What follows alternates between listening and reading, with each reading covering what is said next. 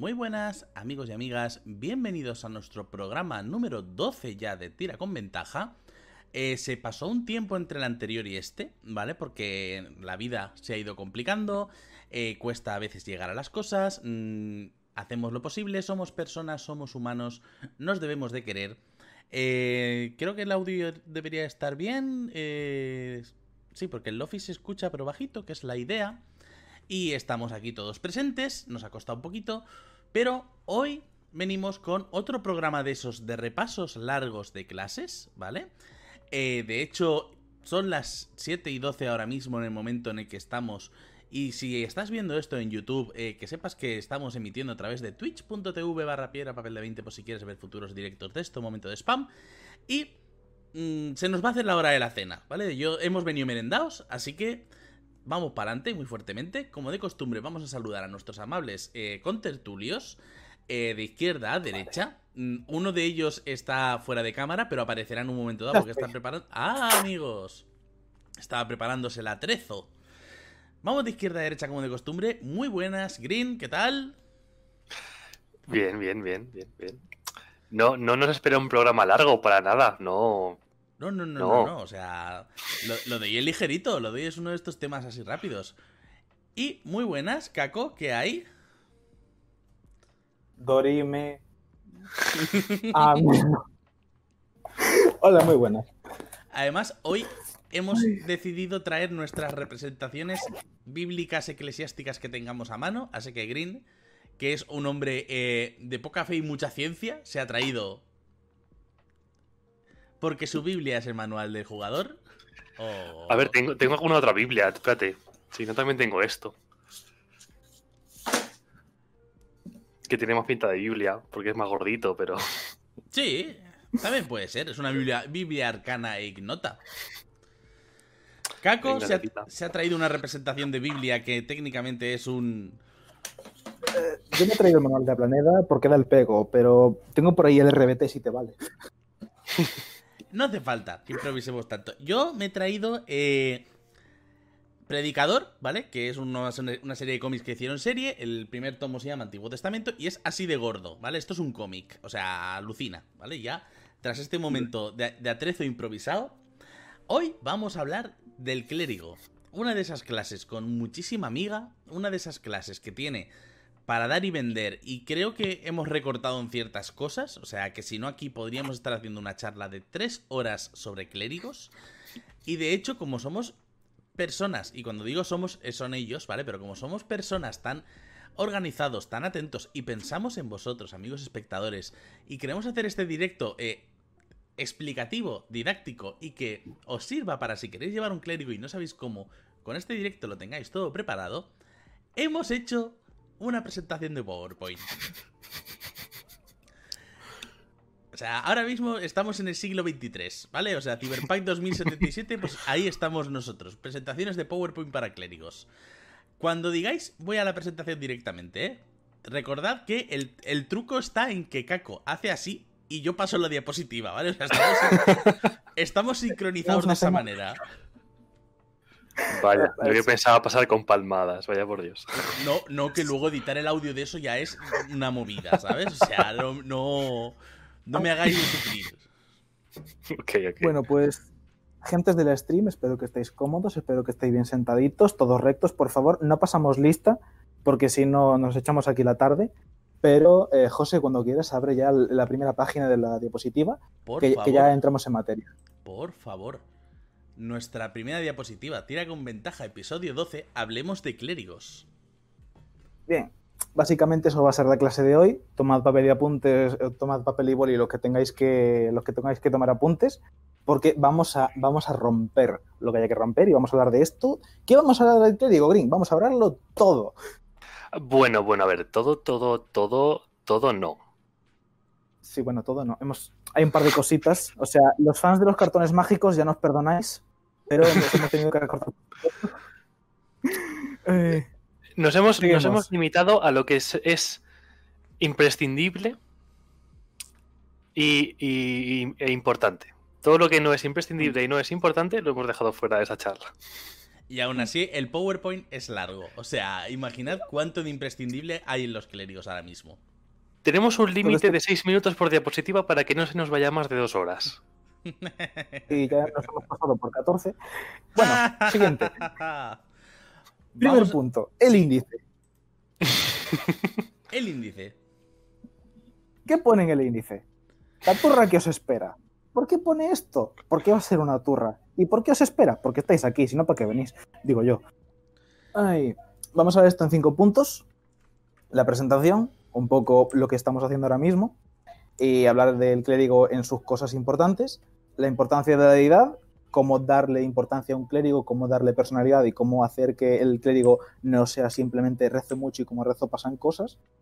Vamos a hablar también de subiendo de nivel, qué es lo que consigue, qué es lo que deja de conseguir, cómo se puede optimizar, qué se hace mejor, qué se hace peor y qué lo diferencia de otras clases. Y dominios, que es como se llaman las distintas subclases, antes de los ruegos y preguntas. Así que, ¿alguien quiere decir algo antes de empezar? Están preguntando en el chat si esto va a entrar en examen. Eh, solo hasta la diapositiva número 26 y 20, así que sí. Eso ya desvela que esto va a ser largo. Bien, cuando, cuando tú quieras, yo estoy atento al gesto. Vale. la cámara me va un poco con la gente, entonces no recuerdo cuál es el gesto. ¿Damos para adelante? Vale, vale. Primer punto. Presentación. Como dice ahí nuestro buen amigo Jesus, ¿qué pollas es un clérigo? Los clérigos eh, cumplen tres funciones dentro de lo que es narrativa de D&D. Eh, el primero de ellos es que son eh, sanadores. En el manual ponen magos, o debería poner magos, mejor dicho, porque son spellcasters, porque la sanación en quinta es una cosa, pero son sanadores y guerreros, son gente que se dedica a curar a la gente, a usar sus poderes mágicos que vienen de origen divino y a pegarse, son una clase bastante marcial, aunque no lo parezca, son una clase que son agentes de las deidades, el origen de su poder es divino, rezan mucho, al igual que los palacas, solo que los palacas sacan su fuerza de la convicción, su propio juramento. En el caso de los clérigos, suelen ser o elegidos o gente que viene a partir de una de una de una organización religiosa muy muy muy muy devota y dentro de esa organización pues florecen ellos son gente que puede eh, manejar con sus propias manos el poder de un dios que dentro de lo que es la narrativa de D&D son como las segundas entidades más poderosas más allá de los propios planos elementales y temas de cosmología de los que ya se hablará en su momento pero son gente que eh, tiene en sus manos el poder de la creación, básicamente, porque están, son el puente que une esa especie de reino divino con el plano terrenal. y vamos a hablar también de la fantasía de Juan Porque recordad también que eh, los o sea, ¿cómo decirlo? En Daños Quinta se fumaron todo lo que es el tema de alineamientos. Así que eh, sus dioses creen en ellos y punto. O sea, los dioses como sean.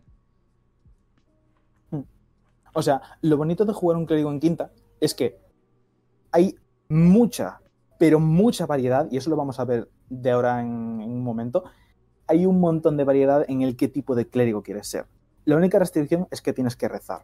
Incluso ni eso. Puede ser un clérigo que esté más eh, concentrado en creer otro tipo de cosas un poco más técnicas o más científicas, digamos, dentro de lo que es de idea, rollo puede ser un clérigo de un dominio arcano o de un dominio más cercano a lo que es el conocimiento general de la gente.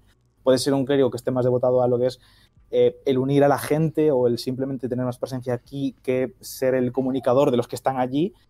Hay un montón de fantasías dentro de lo que es jugar un clérigo, pero principalmente la, función que cumples es, tienes una deidad, eso es la parte importante, y por eso escoges el dominio nivel 1, porque ya empiezas sabiendo el, de dónde vienen tus poderes. Es como el brujo. El brujo empieza a ser un aventurero como brujo porque has hecho un pacto.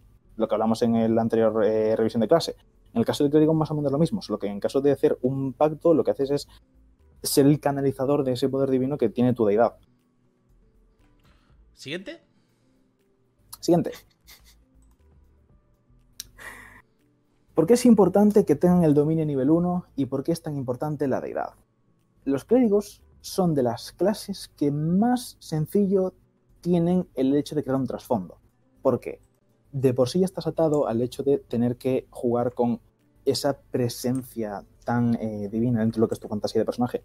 Con lo cual, por lo general en la narrativa del trasfondo que te vas a crear siempre vas a tener algo que tiene que ver con ver señales que vienen del otro lado, eh, tener estos momentos donde una deidad habla por ti, que si los típicos milagros que se saben de todas las eh, teologías, rollo que el agua se convierte en vino, que si se multiplican los panes, que si yo hice así y salió luz y quemé al zombie, mm, todo este tipo de cosas eh, que son bastante clichés, pero que son muy interesantes a la hora de dar pie al trasfondo de un clérigo, son muy sencillas de, de meter en lo que es la fantasía de un personaje. O sea, los clérigos son las clases, diría que junto con el guerrero, y eso que el guerrero tiene versatilidad, que más sencillo tiene el hecho de crear un trasfondo, porque dentro de su versatilidad todos son bastante parecidos eh, a la hora de cómo los roleas. lo cual es interesante. Yo voy metiendo a puntitos, ¿vale? Intentaremos no cortar los, seis, los seis minutos que sabemos que tenemos por diapo. Eh, lo cual es interesante porque los clérigos históricamente siempre se han visto como las ambulancias con patitas. O sea, el clérigo es la persona que iba detrás de la gente bufándoles eh, curándoles y pidiéndoles que por favor no le prendieran fuego a las cosas. Sí. Eso, eso, eso, eso de Quinta le da la vuelta totalmente. O sea, el clérigo va a ser y será siempre, probablemente, la clase más rota de todo el juego. Porque tú puedes hacer un clérigo y tu clérigo puede hacer lo que te dé la gana. Tu clérigo puede convertirse en cualquiera de las otras 11 clases. O 12, si cuentas el artificiero. Pero básicamente, tu clérigo puede convertirse en cualquiera de esas otras clases. Porque te puedes hacer un clérigo que vaya cuerpo a cuerpo. Un clérigo que sea más spellcaster. Un clérigo que sepa cosas de cosas de los druidas. Eh, un clérigo que sea un clérigo. Es decir, todo lo que te dé la gana. Y no solamente eso, sino que en casi todas esas opciones lo va a hacer muy bien. Es decir, los clérigos molan. Los clérigos son chachis. ¿Más roto que el pícaro? ¿Que el pícaro es históricamente una clase rota? a ver. Menos, o sea, roto de una manera menos situacional que el pícaro. Claro, la cosa del clérigo es que también a nivel un poco de mecánica y power gaming, vamos a meternos en números, los clérigos como ya pillan su dominio a nivel 1, a nivel 1 tienes tres cosas que son eh, el spellcasting, una habilidad concreta y dependiendo del tipo de dominio que tengas, competencias con algunas habilidades. Entonces, cuando vas a hacer multiclassing, tienes que tener en cuenta, aparte de los requisitos, el de qué clase vienes y a qué clase vas en base a tus competencias. Porque, por ejemplo, si te haces multiclase a un guerrero o un bárbaro, pillas competencia con todas las armas marciales, pero solo con algunos pillas competencia con armaduras o cosas por el estilo. En el caso de los clérigos, eso no se ata a su clase. Porque si eres un clérigo que vaya a tener eh, competencia con armaduras pesadas, no te lo da el hecho de meterte multiclase a clérigo. Te lo da un rasgo de nivel 1 que es específicamente competencias adicionales, competencia con armas marciales y armaduras. Y eso solo algunos 2000 lo tienen, pero si es lo que buscas, puedes meterte tranquilamente un nivel de clérigo en cualquier punto de tu otra clase que siempre vas a tener algo. Mm, interesantísimo. ¿Siguiente? Eh, un poco para eh, complementar la parte de esta diapositiva, el tema de hechizos o plegarias, vamos a ver que eh, algunos de los hechizos de dominio y algunos de los hechizos icónicos de los clérigos están enfocados para que se vean como milagros. Para los que vienen de Dark Souls, son, siguen siendo magias, siguen siendo hechizos dentro de lo que es la mecánica del juego, pero muchos de ellos tienen esta especie de recuerdo a los milagros que todos conocemos de la Biblia o cualquier otra teología son eh, proezas divinas, digamos. Entonces, tienen un poco esta reminiscencia de mi Dios interpele por mí y hace que pueda hacer estas cosas. Y ya un poco eh, a nivel narrativo, para la gente que somos vagos, eh, el Shanatar, ese manual tan bonito al que no podremos dejar de decirle cosas buenas hasta que llegue el Tasha y lo reviente, nos da opciones para darle un poquito más de chicha al trasfondo del clérigo, como son, por ejemplo, el templo o los templos de los que has podido participar, o bien porque te has formado ahí, o bien porque los has visitado, eh, objetos santos que son de culto dentro de lo que es tu propiedad, porque puede haber habido otros santos antes que tú, tú puedes haber sido un santo mismamente en otra vida, por ejemplo, los asimares existen. Eh, hay un montón de cosas chachis que se pueden aplicar eh, dentro de lo que es el tema de la religión y las dudas de fe, por ejemplo, qué pasa cuando empiezas a dudar si tu fe, que toda tu vida te han enseñado que tienes que estar no, es que hay que matar a los no muertos, porque los no muertos, porque el ciclo de la vida, no sé qué, no sé qué, no sé cuánto. Y te topas con gente que a nivel 5 te dice, puede resucitar a la gente, y es como, pero no se supone que... Pero es que estos son no muertos, pero no dejan de serlo. es este un poco este doble no, Este no muerto vale, pero los otros no. Claro. O sea, ¿hasta qué punto este, este no eh, muerto es muerto y este no muerto está vivo? O sea, es un poco... Hay un debate, ¿eh? Claro. Y por último, el tema de servir eh, no solo a un dios, sino a todo un panteón, a una filosofía o incluso a una fuerza. Porque los dominios, que los veremos ahora dentro de un ratito, los nombres de cada dominio no son, eh, yo qué sé. Por ejemplo, eh, Zeus es el dios del rayo, ¿vale? Puedes tener un clérigo que le rece a Zeus, puedes tener un clérigo que le rece al propio rayo y que indistintamente de en qué ciudad estés, reces a ese rayo que tiene en algunos sitios la representación de Thor, de Odín, de Zeus o de... Inserta aquí nombre con muchas consonantes. Entonces, puedes hacerte también un clérigo que sin saber de dónde vienen sus poderes o cómo nombra esa cosa, eh, sí sepa que un elemento en concreto que forma parte de la creación le da un poco de interpelación divina dentro de lo que es su día a día de cara al aventurero hay chicha, ¿eh? Hay un montón de chicha ahí. Que puedas adorar al dios del rayo o al rayo como tal. O sea, da muchísima versatilidad en comparación con, con... Debes de tener un dios y debe de ser de este alineamiento. Claro, porque... Te abre la libertad a hacer lo que tú quieras. O sea, incluso puede ser un, un, un, personaje neutral o incluso un caótico bueno.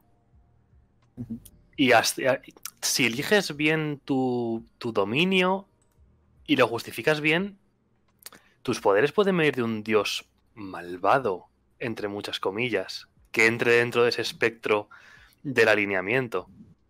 Pero ya veremos, por ejemplo, el, eh, yo qué sé, aplicable al dominio de la guerra, aplicable al dominio del engaño, por ejemplo. Tú puedes estar obteniendo, chupando los poderes de un ser que quizás no es tan bueno, pero tú lo estás usando para el bien o para ti mismo, depende de cómo lo veas. Es decir, tampoco nos volvemos a ligar otra vez a no, no, no. Si tú eres bueno, estos son los dioses a los que puedes acceder. Si tú eres malo, estos son los dioses a los que puedes acceder. Es un poco darte a ti la libertad como jugador de usar los poderes que tienes para lo que tú quieras, sea eso bueno o sea malo es un poco también eh, dejar de usar a tu director de juego o al señor de Wisconsin como brújula moral. Sí. Porque de hecho, uno de los eh, de las cosas bonitas que trae Quinta, que es ese vamos a asociar por completo de los alineamientos, provoca que no estés obligado a escoger una deidad. O sea, tú escoges un dominio, pero no escoges una deidad, que eso es algo que se hacía, eh, no sé si en 3.5, pero se fijo que en Pathfinder, que es que depende de qué alineamiento tengas, solo puedes rezar algunas deidades o no. Entonces, en quinta, como la cosa es tu dominio, es un puede ser un dios bueno, puede ser un dios malo, puede ser neutral, puede ser no un dios, entonces tienes un montón de cosas con las que jugar ahí. Están preguntando en el chat si los dioses pueden dar o quitar poderes en este caso. ¿Eso entra un eh, poco a, interpretación? ¿O.? Técnicamente sí, porque en este caso eh, sí que estamos hablando de que tu fuente es directamente la intervención de tu dios. De hecho, hay un rasgo que consigues a nivel alto que es intervención divina. Y toda la fantasía del clérigo envuelve a si tú tienes los poderes es porque tu Dios, quiere que lo tengas. O en el caso de que eh, regreses a una fuerza, un panteón o algo por el estilo, esa fuerza está de acuerdo con que tú eres una persona que puede usar esos poderes bien. Pero en el momento en el que empiezas a alejarte de lo que esas fuerzas consideran como aceptable dentro de su jurisdicción, pueden decidir que a lo mejor no quieren seguir dando esos poderes. Porque tus poderes son de origen divina tú no estás haciendo un esfuerzo de estudiar, tú no has ofrecido una parte de tu alma, tú no has descubierto mágicamente que un día puedes tocar la flauta. Eh, en tu caso, en tu caso, por cómo funcionan los códigos, todos los días rezas. Todos los días eh, decides hacer esta preparación de hechizos, que es mecánicamente un le rezo a mi Dios para que me dé estas plegarias hoy. Claro, están comentando en el chat que en realidad si haces lo que te da la gana y no te riges por la moral de tu dios, eh, debería el máster de quitarte los poderes. Yo creo que ahí es un poco la decisión de la mesa. ¿Cómo decirlo? Mm, a lo mejor elegiste un dominio y no lo elegiste bien porque te parecía una cosa y no lo estás llevando en esa dirección y quieres cambiar la dirección. Eso al final queda un poco a discreción de cómo funcione la mesa y demás. creo, vaya. Al final, todo se resuelve comunicándose y hablando. Menos morirse. A ver, también vamos a suponer que la gente juega, entre muchas comillas, juega bien. No vas a jugar para romper la mesa. No te has hecho un, un clérigo de la luz y te vas a poner a quemar gente por los pueblos. Salvo que tu dios de la luz sea un dios vengativo y colérico que dice que los eh, Bueno, sí, todo, es posible, que, todo es posible, pero entonces a lo mejor no estás llevando una campaña de PJs buenos, sino que estás llevando una, campaña de antagonistas. Es decir, mientras tu jugador siga con con el tono de la campaña y con el tono que lleven el resto de jugadores. Es que al final justificar que tu dios, su dios le quita los poderes porque no está comportándose bien, ¿hasta qué punto es justificar eso o justificar que no lo está jugando como tú, como máster, quiere que lo juegues y le estás castigando por ello? Claro.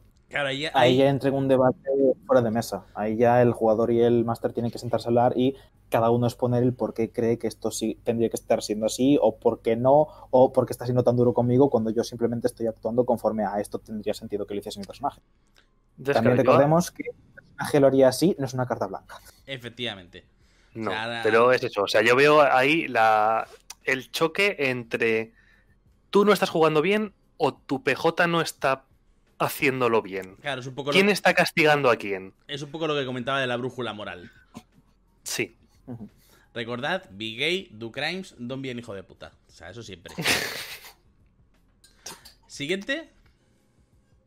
Mm, Siguiente. Sí, yo creo que podemos pasar diapositiva.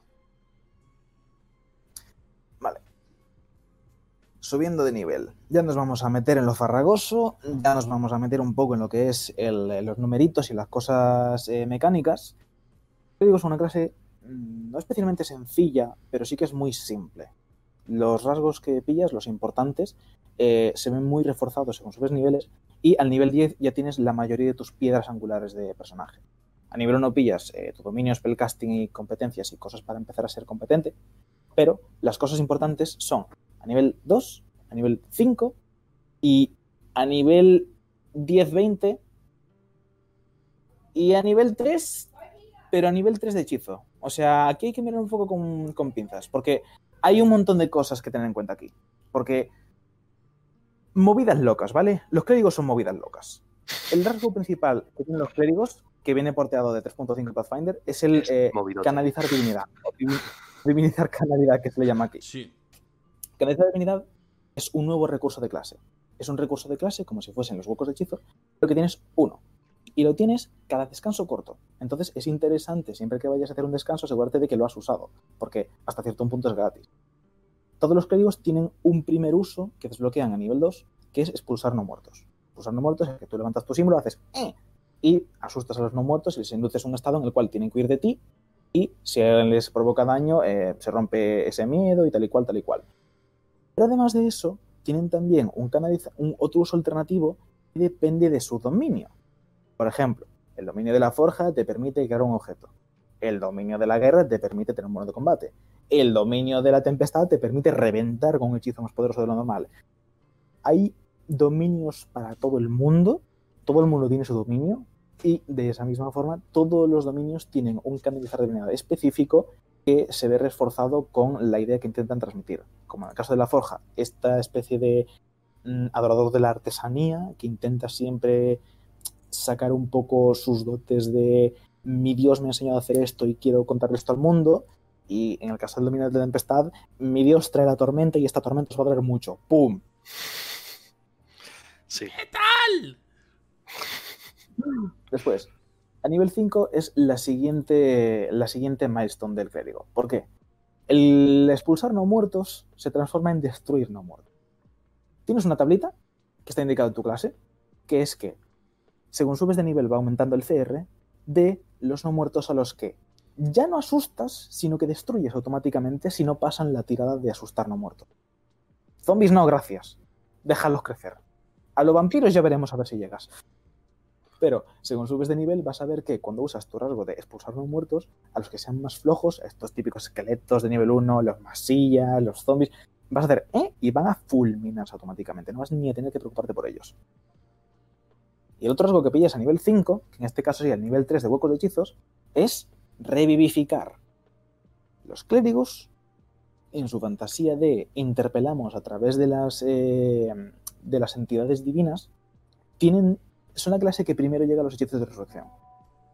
En su función de tenemos más contacto que ningún otro sobre el tema de las almas, la vida y la muerte, el ciclo de las cosas y el cómo las cosas transcurren desde este plano hacia los planos superiores donde te espera la otra vida, los clérigos cumplen muy bien ese papel en el punto en el que a nivel 5 ya tienen acceso a su primer hechizo de resurrección, que es revivificar, nivel 3 de hueco de hechizo, y lo hacen muy bien porque las otras clases que pueden acceder a este tipo de hechizos, que son muy pocas, y que me corrijan ahora el que, el que lo sepa mejor, pero el Warlock Celestial también puede acceder a nivel 5 a estos hechizos porque tiene acceso a la lista de clérigo, el Paladín al 9 y el Druida al 7-9 también, que tiene reencarnar.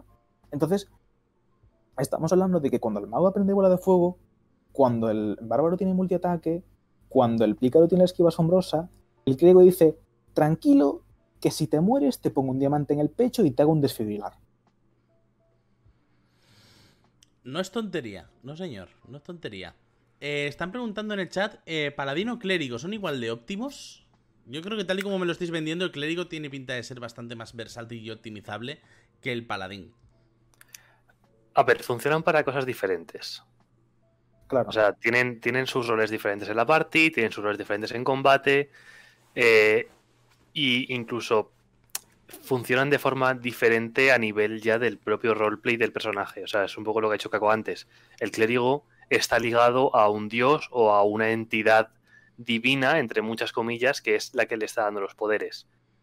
El paladín está ligado a su juramento, que su juramento puede ser a un dios, puede ser a un templo, puede ser a una ciudad, a un rey, eh, mm, puede ser un, juramento simplemente de, venganza y decir, me voy a vengar y el, poner toda tu naturaleza y todo tu ser al servicio de ese juramento es lo que te va a dar los poderes. También eh, cumplen funciones bastante distintas porque el paladín sí que está más centrado en esta función de soy un cruzado, soy muy marcial, tengo un entrenamiento que me permite ser totalmente 100% combate puedo castigar el mal, puedo purgarlo, puedo asesinar a quien quiera. El clérigo es más un punto intermedio, un poco más. O sea, el paladín es la mezcla del clérigo y el guerrero. Y el clérigo está un poco más atrás porque es más un. Tengo más alcance divino, tengo mejores hechizos, tengo mejor magia, tengo mejores rasgos que tienen que ver con el tema de. Pues eso, las mecánicas que tienen que ver con la magia. Pero no tengo un dado de vida tan alto, mis salvaciones no están tan centradas en el combate. Tengo cosas que están más relacionadas con el hecho de poder acceder a la magia en cualquier punto del día. Están un poquito más eh, nerfeados, por así decirlo, de cara a lo que es el combate cuerpo a cuerpo. Que ya veremos que tampoco es así del todo. Pero sí que es cierto que los paladines están mucho más enfocados en, ese combate. Tienen estilo de combate, eh, su canalidad divinidad viene íntegramente de su juramento, no tiene uno genérico, eh, tienen rasgos cada dos por tres, o sea, son una clase que está muy, muy, muy, muy centrada en el combate y los clérigos no necesariamente tienen por qué estar centrados en el combate. Ya veremos que hay dominios de clérigo que están centrados en la utilidad o en simplemente exponer la idea de un dios.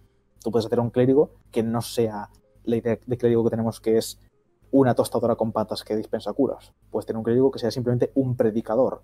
Alguien que no tiene ningún tipo de fuerza, no tiene ningún tipo de capacidad combativa, pero que su fe es tan fuerte que puede permitirle eh, sobrevivir en combate si lo requiere pero que si le echas un pulso le rompes el brazo.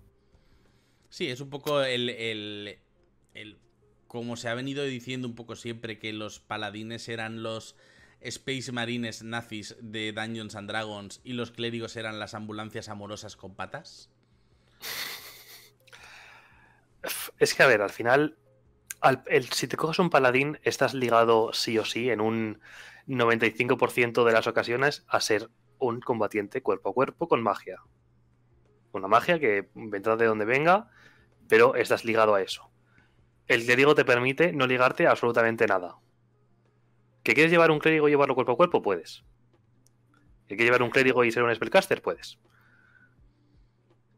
todo cabe. Que sepas, me acabas de recordar el anuncio del World of Warcraft de Willy Toledo de Soy un paladín, que es una mezcla entre lanzador de hechizos y cuerpo a cuerpo. Uh, qué mal, qué mal ha envejecido eso ahora mismo.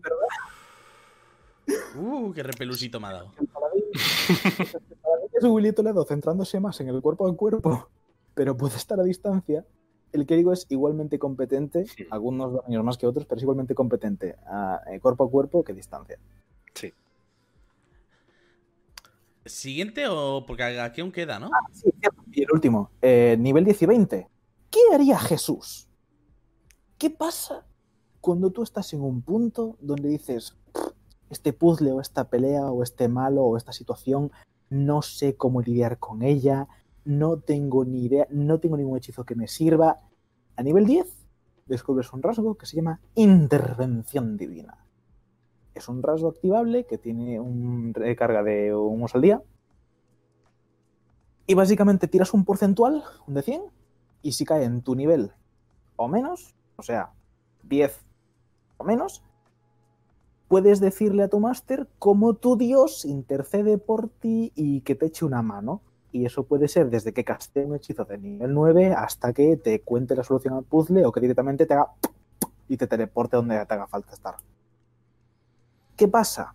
Claro, es que un 10% es muy poco. Y sí, acabas subiendo hasta tener un 20%. Ah, pero es que a nivel 20 la primera vez que lo usas siempre pasa. Ojo. A nivel 20 eres Jesús. no tienes que preguntarte qué haría Jesús, sino qué harías tú.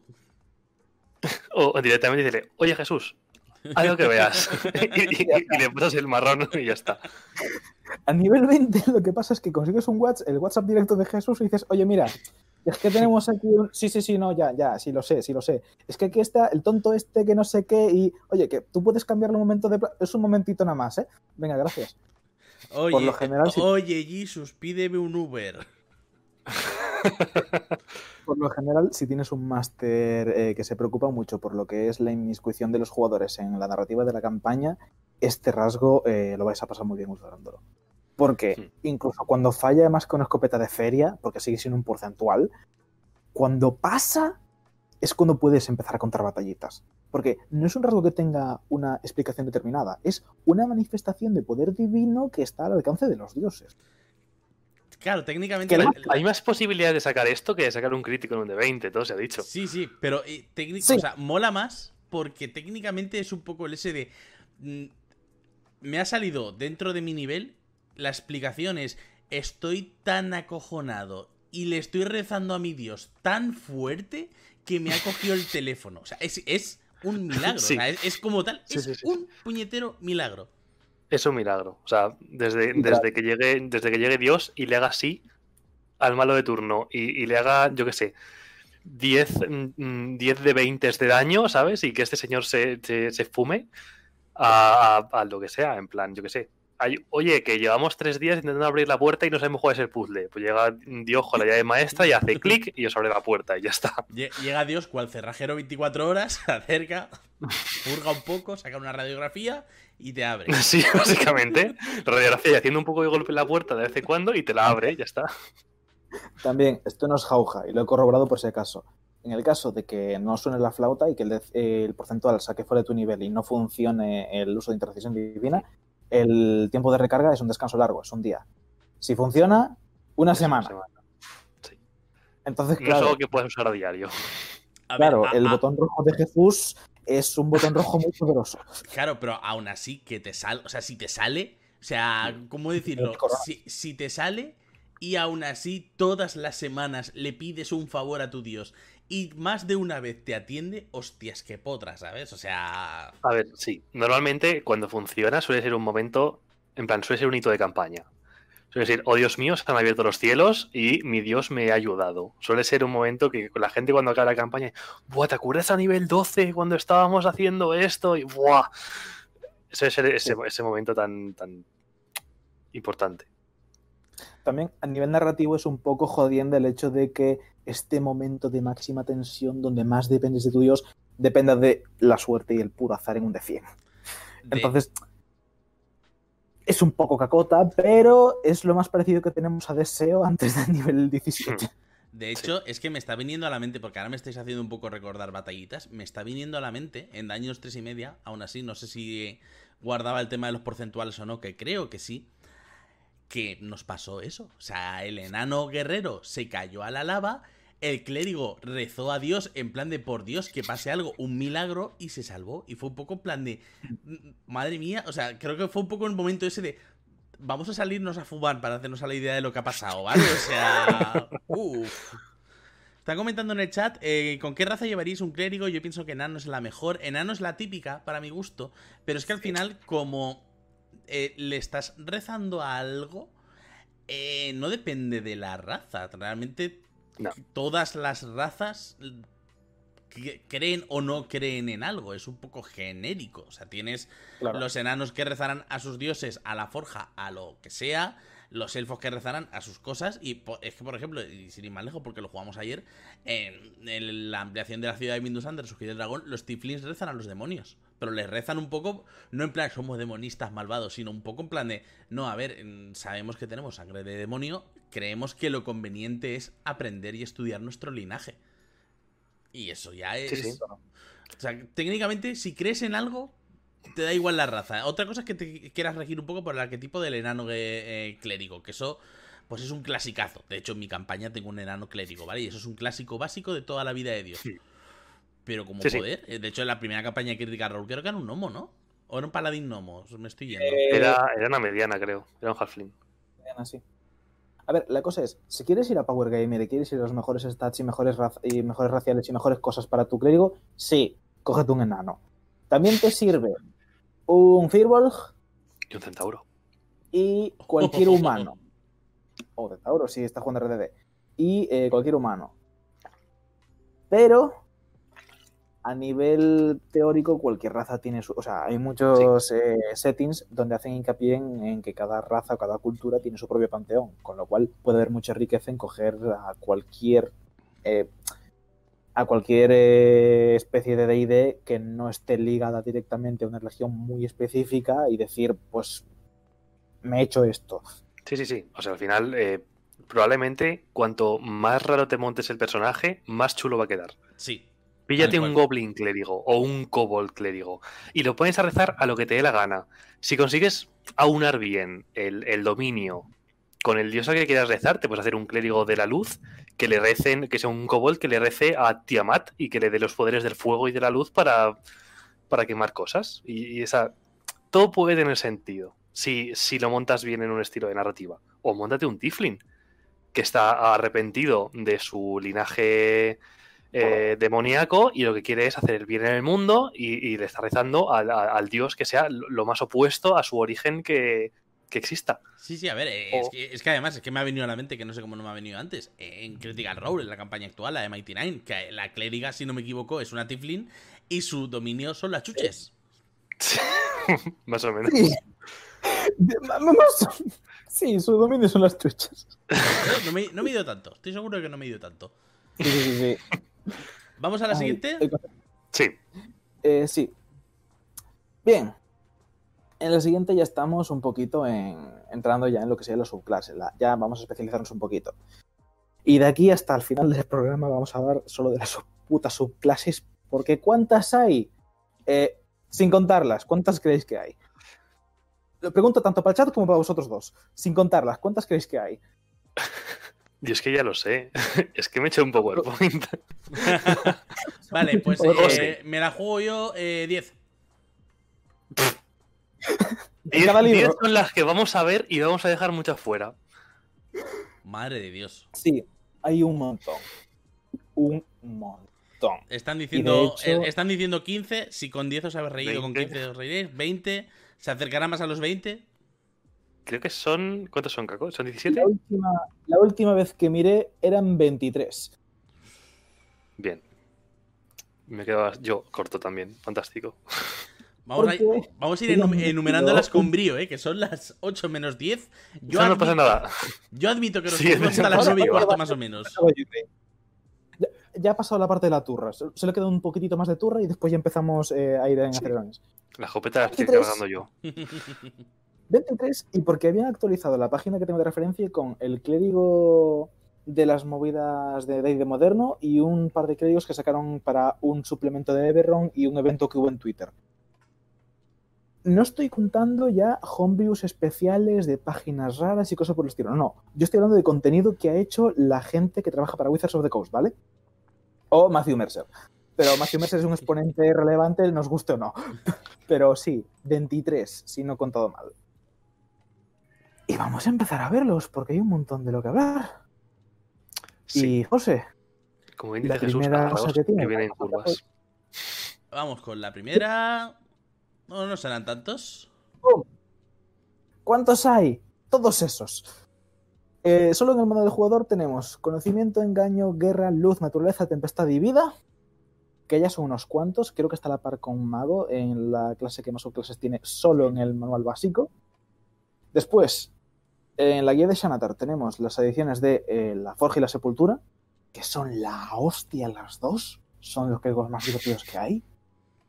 En el manual del máster, ya enfocado un poquito más a esta especie de clases para villanos, al igual que el antepaladín, tenemos el Código de la Muerte, que este te especifica el manual que hables con tu máster, porque a lo mejor no puede ir bien en la campaña que vais a jugar, porque está muy centrado en no muertos, el poder de la negromancia, el cargarse las cosas. Entonces, mm, depende de la campaña en la que vayáis a jugar, bien te puede decir de antemano no va a tener mucha cabida, te lo vas a pasar mal, o bien te dice esto no, en la campaña que vas a esto no lo puedo ver. En SCAG, las abreviaturas de la guía de Costa Espada, tenemos el clérigo de la arcana, el clérigo del dominio arcano, que es el clérigo mago, es el clérigo que tiene acceso a misil mágico por lista de hechizos de dominio, lo cual está bastante bien y es un clérigo que se basa en centrarse un poquito más en lo que comentamos al principio de las fuerzas de la arcana, un poco la cosmología, la parte más técnica y científica, científica entre comillas, de lo que es D&D. En la guía de Tal'Dorei, que es una guía no oficial, pero que también forma parte del gran contenido que tenemos de D&D, este de Clérigo de la Sangre, que es un clérigo que ha hecho Matthew Mercer, que se centra en el tema de con la sangre, desde conocer el destino de una persona, hacerle más daño a criaturas que sangran. Después en Ravnica y en Amonkhet, para los que le gusten los cartones. En Ravnica tenemos los códigos del orden, que son los poloros, son putos policías. Y en Amonkhet, que es un setting un poquito más de este rollito egipcio, de los reyes dioses y cosas por el estilo, eh, tenemos cuatro dominios que son solidaridad, fuerza, ambición y fervor. El fervor está muy chulo, por cierto que son como cuatro progresiones. Aquí ya no controlo tanto porque es un lore del que no, estoy familiarizado, pero son como cuatro niveles en los que la gente dentro de Amonkhet eh, puede llegar a relacionarse con los dioses que existen allí. Son unos cuantos, son unos cuantos. Y estos son material publicado. Estos son material que tú puedes ir y pagar por un libro. Pero además, porque todavía no hay suficientes, en una de Arcana, esta página que funciona como blog de testeo para el material beta, tenemos actualmente el clérigo de la ciudad, para el setting de D&D en era moderna, un clérigo que puede levantar su símbolo sagrado y hacer que todos los semáforos estén en verde en una persecución, o que las lianas vengan y agarren a la gente, o que los cables de tensión se apaguen en una zona. El clérigo de la protección, que creo que es bastante me, porque es como, eres el paladín que protege, pero en clérigo. Entonces es como, eh, funciona, supongo. El clérigo del crepúsculo, que es Mary Poppins, le das visión en la oscuridad a la gente, puedes volar y hacer cosas chulas, es muy interesante. Y el clérigo de la unidad, anteriormente conocido como el clérigo del amor, que está centrado en mantener a la gente unida, el tema de las cosas bonitas y coger... Tú y tú estáis hiper mega casadísimos. Me suena que lo mencionamos ya en algún momento y no recuerdo muy bien de pero... Lo, hemos criticado porque cuando salió levantó, levantó polémica, porque no estaba bien hecho para nada, pero sí es el reward que han hecho y probablemente si lo publican en algún libro le darán otra vuelta antes de publicarlo. Vale, ahora me acuerdo que era un poco el que digo el amor, pero era un poco como el amor tóxico. Era un poco en plan el amor. Era, Sí, había hechizos un poco. Hmm. Sí. Next. Siguiente. Ahora me Siguiente. toca a hablar. Ah, por cierto, también una ah, cosa. Ah, no, todavía no. Recordemos que está por salir el Tasha y que se ha confirmado que por lo menos habrá una subclase nueva en cada clase Así que a lo mejor tenemos otro clérigo más. No, no, seguro. Sí, sí, o sea, ya eleva la lista 24, no está nada mal, ¿sabes? Claro, pero me refiero, a lo mejor, eh, a lo mejor hacen oficial uno de los que ya existen o ponen uno nuevo, eso no lo sabemos. Pero molaría mucho que sacasen otro nuevo. Están diciendo en el chat si el que le digo del crepúsculo tiene alguna relación con los vampiros brillantes. Eh, sorprendentemente no, porque se encarga de hacer cosas con la oscuridad y con zonas de visión y con cosas por el estilo, con lo cual es técnicamente el que digo contrario a lo crepúsculo. Oh, o sea, es un que le digo de sombras. Más o menos, es más el que le digo del atardecer. Uh, hostia. Es raro. Qué, concepto, ¿sabes? Es raro de definir. Sí, sí. Sí, es, muy específico. Yo soy el clérigo de los patos que se sientan en el charco mirando hacia la derecha. Sí, sí, o sea, eh, eh, eso es, O sea, es que es un poco. ¿Qué le digo el atardecer? ¿A partir de qué hora? ¿De las 4? ¿De las 5? ¿De las 6? Depende Cuando de la el cielo pasa de estar azul a estar como tirando a morado naranjita. Es, solamente puedo hacer magia ahí. A la hora del y, cuando, y cuando se pone el sol, ya no, no puedo hacer magia. Sí, que le digo de la hora del té. Funciona un poco así. Es que no lo tengo fresco, pero sí que recuerdo que tenía cosas que tenían que ver con eso, con el tema de que si los sueños, que si la visión en la oscuridad, que si el tema de la penumbra y cosas por el estilo. Entonces, tienen cosas chulas, pero es difícil de explicar. Porque no me acuerdo, básicamente. Y porque son un cojón y medio. Te digo, haz algo. Es que todavía no me toca, pero que nos matan. Espérate tres minutos. Si te, da igual, da igual porque si os matan tengo un diamante. O sea que espérate tres minutos. Tipos de dominios. Sí, antes de entrarnos ya en... Antes de meternos en materia densa, vamos a establecer un poco eh, dos, casi tres, pero podemos decir tres prácticamente, tipos de dominios. Porque hemos dicho que el código sirve para todo tipo de funciones, todo tipo de roles, todo tipo de personajes, pero hay dos grandes categorías principales, dos que brillan mucho a lo largo de todos los clérigos, y también hay una en la que se puede meter más de uno. La primera fantasía es la de el guerrero santo, que es el clérigo Mm, frontliner, el, guerrero el clérigo que pilla competencia con armaduras y con armas. El clérigo que es más un cruzado. El clérigo que está más cerca del paladín, digamos. Todos estos clérigos tienen en, común que al nivel 8 pillan golpe divino, que es un rasgo que te da daños extra en los golpes de armas. Y casi todos sus hechizos de dominio son ofensivos, de combate o tienen que ver con eh, bufarse a sí mismos y bufar a sus aliados, pero eh, en tanto a cómo de cuántos números podemos hacer y cuántas veces en qué golpes. Y por otro lado tenemos el orador ferviente o este clérigo que está más enfocado a yo rezo mucho, mucho, mucho, yo estoy atrás, yo estoy más flojito, yo estoy chiquito, pero a nivel 1, en vez de tener armaduras y armas, tienen algún que otro truco extra, competencias con utilidades en algunas cosas, o rasgos chulos como por ejemplo el clérigo de la sepultura, que es mi favorito, que ya veremos cuando Green lo explique, pero tienen cosas que tienen que ver más con un poco de vamos a reforzar la fantasía de este tipo de dominio específico a nivel 8, como no van a pegarse con armas, tienen lanzamiento potenciado, que es que suman sus modificadores de sabiduría los trucos, que es algo muy chulo, porque solo pueden hacer el mago de evocación, el hechicero dracónido y el brujo con la invocación del Digiblast. Y recordemos que los trucos son gratis y recordemos que escalan independientemente de tu nivel de clase, con lo cual si te metes 6 niveles, perdón, 8 niveles de clérigo y 12 de cualquier otra clase, vas a tirar con los daños de un truco de nivel 17. Y todos sus hechizos de dominio están centrados en utilidad, apoyo, control de campo, hacer áreas. Son hechizos que están mucho más centrados en yo estoy lejos y como estoy lejos puedo hacer aquí una bola de fuego enorme. O un muro de llamas. O cagar relámpagos. Y después, sí que es cierto que no podemos negar que el clérigo sigue siendo la clase que funciona mejor como healer. Sin contar un par de druidas y un par de combos así rarillos, pero sigue siendo el healer más eh, optimizado del juego. Sigue siendo el salvavidas. Sigue siendo esa clase que tiene bonificadores de curación, tiene trucos hechizos que están orientados a curar. Entonces, hay un par de dominios, y no sé si tal vez algún tercero en los que no he mirado tanto de una arcana, que están muy centrados en cuando lo que curar, tú vas a curar mucho. Y tú vas a demostrar por qué te has cogido un clérigo y por qué no te has cogido un ranger que también tienen curación y banco sabiduría. O porque no te has cogido un paladín. Y tienen eso, bonificadores de curación y, al igual que te pueden sacar de la tumba, también pueden meter al enemigo en ella. Y con esto me voy a callar un mes. Green. Todo. Me toca. Siguiente. Siguiente.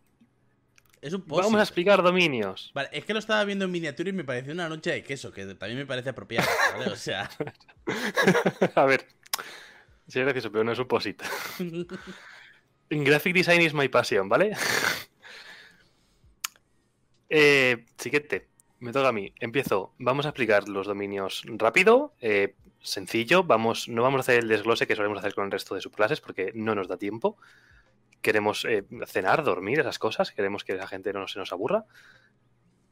Así que mm, voy a resaltar las cosas más importantes. Eh, casi siempre voy a dejarme fuera los rasgos de nivel 17, a no ser que sean especialmente tochos, porque, seamos sinceros, un, rasgo de nivel 17 vas a jugarlo un par de meses, si llegas. Si es que, si es que tu clérigo va a llegar a nivel 17 y, no se acaba el mundo antes, o tu máster se aburre de la campaña, o se harta de, vosotros jugadores antes de, antes de llegar.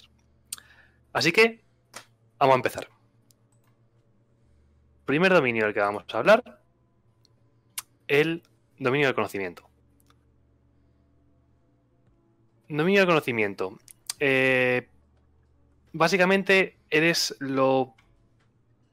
Al igual que el bardo tiene ese bardo que es el bardo del lore, que es el bardo de conocer muchas cosas, el bardo, o sea, el clérigo del conocimiento también se, centra un poco en eso, en, saber cosas, en preservar el conocimiento, el llevar el conocimiento a, a sitios y un poco, pues, es un poco varias maneras que puedes llevarlo. Cosas importantes. Eh, te permite doblar tu competencia en dos habilidades que sean de saber cosas. En plan, lo típico de. En historia, en arcana, en. Yo qué sé, naturaleza. E-, ese tipo de, de, de habilidades que te van a dar información.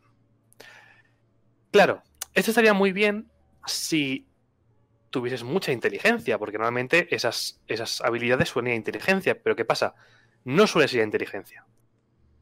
De hecho, lo más normal es que, pues siendo un clérigo, lleves muy alta la sabiduría, lleves muy alta probablemente la constitución, y en el caso de que pues te haga falta también la fuerza, vas a ser más o menos ese, ese, esas tres primeros, esas primeras categorías que vas a llenar.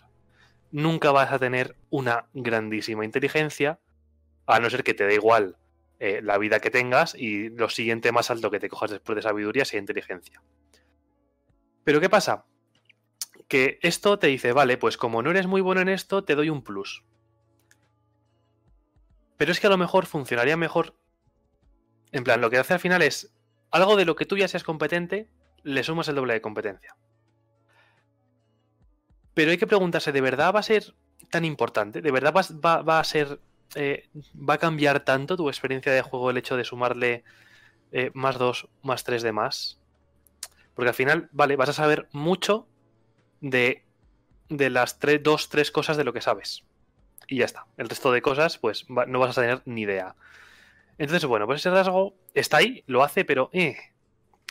Luego el canalizar divinidad sí que está bien y mm, da más juego, lo que, por lo menos por lo que yo pienso, que tienes un canalizar divinidad que te permite conseguir una competencia en una habilidad o una herramienta.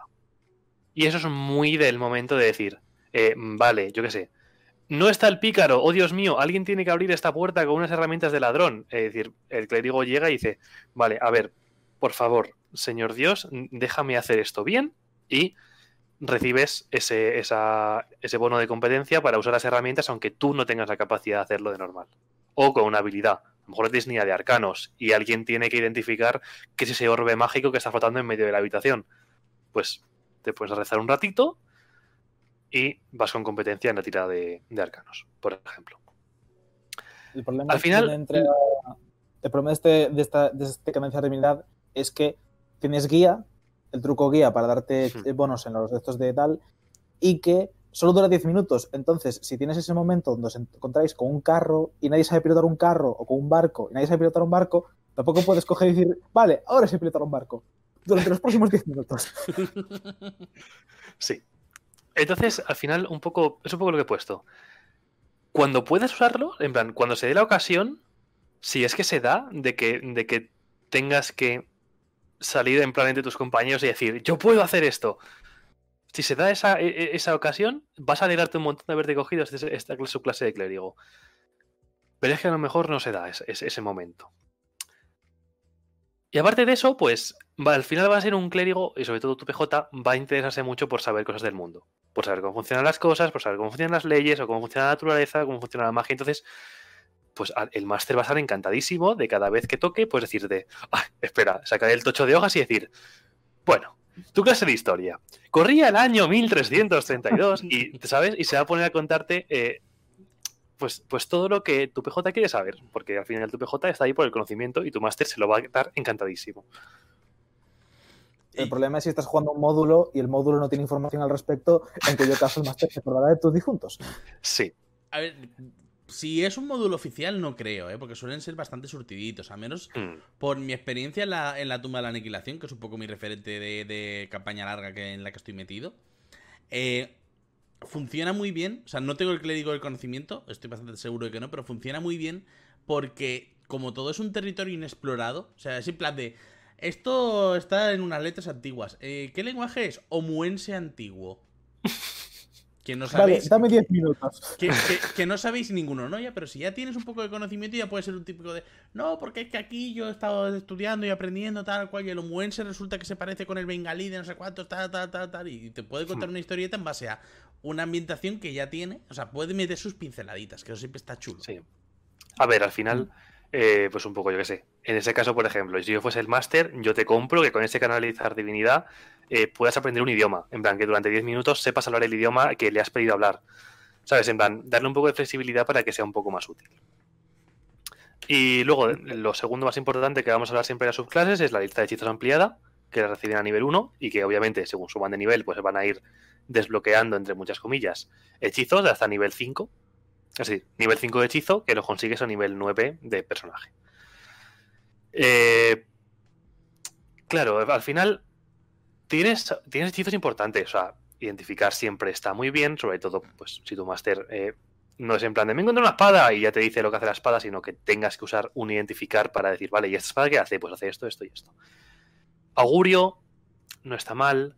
Hablar con los muertos siempre es útil, pero a lo mejor no como para llevarlo siempre aprendido. Quizás es algo más de en plan de, mm, puede que se dé la cosa de que hablemos con muertos, pues me lo preparo esa mañana. Eh, yo qué sé, conocer las leyendas, que también es un hechizo que está bien, pero demasiado, yo lo veo una lista de hechizos demasiado situacional. Entonces, para llevarlos siempre aprendidos, quizás eh, cojea, por lo menos para mi gusto. De hecho, te iba a decir, ¿te has dado cuenta de que no tiene compresión idiomática ni lenguas? Hay cosas que le vendrían mejor. Sí. Sí que tienes probablemente es, Sí, sí, sí, por ejemplo, y, Ojo Arcano, que al final también es, está bien. Pero, claro, ¿cómo de situacional tiene que ser para un hechizo que siempre lleves aprendido y siempre lleves preparado? De verdad digas, ¡ay, qué bien! ¡Qué bien que mi clase me dé esto para que lo lleve siempre encima! Es un poco lo que pasa. Pero, lo de yo, por ejemplo, ya cerraría el dominio del conocimiento, porque no ofrece mucho más. Así que, Siguiente. Ahí estamos. Para nada he metido una imagen así como de fondo, nada, no, ¿qué va? Para nada buscamos vuestra atención, no. Dominio del engaño. Para mí, muy divertido. ¿Optimizado del todo? Eh, pero súper divertido de jugar. Lo que pongo en el primer punto, básicamente, es Loki. O sea, tanto los hechizos que vamos a ver como los rasgos que tiene esta clase, eh, si te gusta un poco la mitología nórdica o si te gusta Marvel, simplemente, o sea, son hechizos que vas a ver o vas a leer cómo Loki los hace de una manera u otra a lo largo de la historia. O sea, incluso simplemente dentro del universo cinematográfico de Marvel, vas a ver cómo los hechizos que están en esa lista, Loki los ha hecho prácticamente todos. Disfrazarse, hechizar persona, eh, pasar sin dejar, sin dejar rastro, desplazamiento, eh, incluso hasta puerta dimensional. Es decir, si quieres saber cómo llevar un, clérigo del engaño, una opción muy buena es ver a Loki en el, UCM o leer un poco de Loki en, la mitología nórdica. Cosas guays que, obtiene en la lista de hechizos ampliada. Bueno, todos están muy bien, pero eh, sí que he destacado unos cuantos y son los que están subrayados, que también los veremos en, en el resto de, de dominios. Disfrazarse siempre es muy útil. Es off Combate, sí. Pero es un hechizo que no es tan situacional, porque en cualquier momento estás en cualquier sitio, puedes disfrazarte y hacerte pasar por otra persona. Imagen múltiple, súper útil. Pasar sin dejar rastro, también. si es algo que siempre llevas preparado, vas a acabar usándolo mucho. Y es un hechizo que está muy bien porque te da un más 10 al sigilo. A todas las tiras de sigilo van con un más 10 a toda la gente que estuviese en el área cuando se ha tirado. Eh, desplazamiento, que es el, plan de desaparecer en un sitio y apareces en otro 30 pies. es un teletransporte. Eh, puerta dimensional a nivel 7, que también tiene una cantidad de usos impresionante. Y luego los de los hechizos de nivel 5, los dos, el alterar recuerdos, que incluso en la campaña de Boldo ya hemos visto lo útil que es alterar recuerdos cuando estás metido en un marrón. Sí, sí, y, lo fácil que te mete en un marrón disfrazarse. O sea, sí, también. Todo en uno, todo sí, en uno. Es, es una clase que va un poco en plan de meto en marrones, pero también salir de ellos. Hmm. Y dominar persona, que también es un hechizo súper útil. Entonces, la lista de hechizos está muy bien donde para mí flaquea un poco la clase es ya en los rasgos de, eh, la subclase, por decirlo de algún modo. Eh, tienes eh, la bendición de. En inglés es The Blessing of the Trickster. En español, pues será como la bendición del. del, engañador. Del embaucador, por ejemplo. Es que yo estudio DD en inglés. Eh, te permite dar ventaja. Abierto, no por nada, ¿eh? te permite dar ventaja a un aliado en todas las tiradas de sigilo que haga durante una hora. Uh. Es de toque. Es decir, vas a tu compañero, el, el, yo qué sé, el, guerrero que va con armadura pesada, que va haciendo clon, clon, clon, clon, allá por donde va, le, le ponen las manos en los hombros y dice, vale, ahora vas a ir con sigilo. Y, le das ventaja a las tiradas de sigilo durante una hora entera. Piticlin, piticlin, que es un poquito más amortiguado. Claro. Mm. Eh, invocar duplicidad, que es, yo creo, el mejor rasgo que obtiene esta subclase. O sea, creas un duplicado de ti mismo que se mueve de manera independiente a ti. No puede hablar, no puede emitir sonidos, es en plan, es, una imagen especular, por decirlo de alguna manera, pero los enemigos tienen que hacer una tirada para saber si distinguen si eres tú o no eres tú. Puedes lanzar hechizos a través de, de, ese, de esa copia. Es decir, puedes crear una copia, mandar a la copia eh, a, toque del dragón y lanzar infligir heridas mientras tú estás detrás de una roca llorando. Pero tu duplicado está ahí tocando de la pata al dragón y lanzándole mm, infligir heridas. Y lo mejor es que más adelante, no sé exactamente a qué nivel es, no sé si es el 17, pero vas a poder crear ya no una copia, sino que va a haber cuatro. En plan, contándote a ti, tres duplicados tuyos que puedes desperdigar por el campo de combate y que pueden lanzar hechizos o sea, tú puedes lanzar hechizos a través de ellos. Es lo que salva esta clase en cuestión de rasgos. Porque es muy interesante ese rasgo. Y luego más adelante eh, consigues un rasgo que te permite añadir daño de veneno al daño que hagas eh, con tus ataques. Pero es lo que pongo, podría ser mejor. ¿Por qué? Porque el veneno es un daño muy básico al que muchas criaturas en el manual de monstruos y cualquier monstruo al final que te encuentres, incluso aunque no sea el manual de monstruos, va a tener resistencia, sino incluso va a tener inmunidad al veneno. Entonces, no es mucho daño y encima es daño de veneno que muchas criaturas te lo van a resistir. Que sí que el daño es daño y todo suma, pero le podrían haber dado otro toque para que fuese un pelín más útil. El, simplemente, el simple hecho de haberlo hecho radiante lo hubiese hecho muchísimo más poderoso que haberlo dejado con veneno. Siguiente. Sí, sí, sí, yo me los, voy a fusilar. Incluso no radiante, pero sí hacer que sea el mismo daño del arma otra vez, rollo un, mini furtivo, por el hecho de que es daño mágico. ¿Qué pasa? Que al ser de veneno y cosas que son inmunes, aunque sea mágico, mm, se va a negarlo por completo. Con lo cual. Y que además, según, según qué campañas, como tengas una campaña temática en la que todos los enemigos ignoren veneno, mm, estás vendido. sí, con que te aparezcan demonios, diablos o no muertos, diga adiós. Pues, por Porque por lo general todos ellos, incluso el más flojo, son inmunes a él. Pues por ejemplo toda la campaña de la tumba, donde todo lo que tiene son o no muertos o yuantis. O sea... Sí. sí. La, tumba, hablaré un poco más adelante también de, la campaña de la tumba. Eh, nada, de poco más decir esa clase, yo que sé. Eh, lo puede llevar como Loki, que es en plan de, oh, soy malo y hago crímenes. O lo puede llevar como Jester, que es absolutamente en plan, la, la clériga que lo lleva en Critical Role, la que, la que le reza las chuches, como tú hubieras dicho, eh, que es todo lo contrario, es amor y bondad, pero es una clériga del engaño y se dibuja a pintar penes por las mesas de las tabernas en, las que, por las que van, porque eso hace muy feliz a su dios que pinte pitos por las paredes. Es maravilloso. Pero sí, es, es le, al final con cualquier dominio puedes jugar tanto con, con el trasfondo de tu personaje, que pueden ser dos personajes del mismo dominio, pueden ser dos personajes completamente diferentes. Estamos ya en el de la guerra, ¿eh? Estamos ya en el. Voy de la guerra, sí. Voy. Em, vale, como he comentado un poquito Caco antes, este es uno de los que están más centrados en el cuerpo a cuerpo. De hecho, a nivel 1, coge la competencia con armaduras pesadas y con armas marciales. Eh, voy a ir alternando. Ahora voy a empezar con los rasgos y luego me meto con la clase, con la lista de hechizos ampliada que consiguen a nivel 1, pero como es una cosa que va creciendo a lo largo del nivel. Eh, tienes un canalizar divinidad que te permite que si atacas en tu turno, usas tu. gastas tu hueco de canalizar divinidad para realizar otro ataque con tu bonus. A niveles bajos está bien, pero. Eh, ¿Por qué no le has puesto multiataque como rasgo de clase? Y ya está. Eh, Green, te estás confundiendo de cosa, ¿eh? ¿Ah, sí? O sea, lo que tiene este señor es sumarse la tirada. Lo que tiene nivel 1 es lo de hacer ataques con bonus igual a su sabiduría. Sí, bueno, a ver, puede que el orden no esté correcto.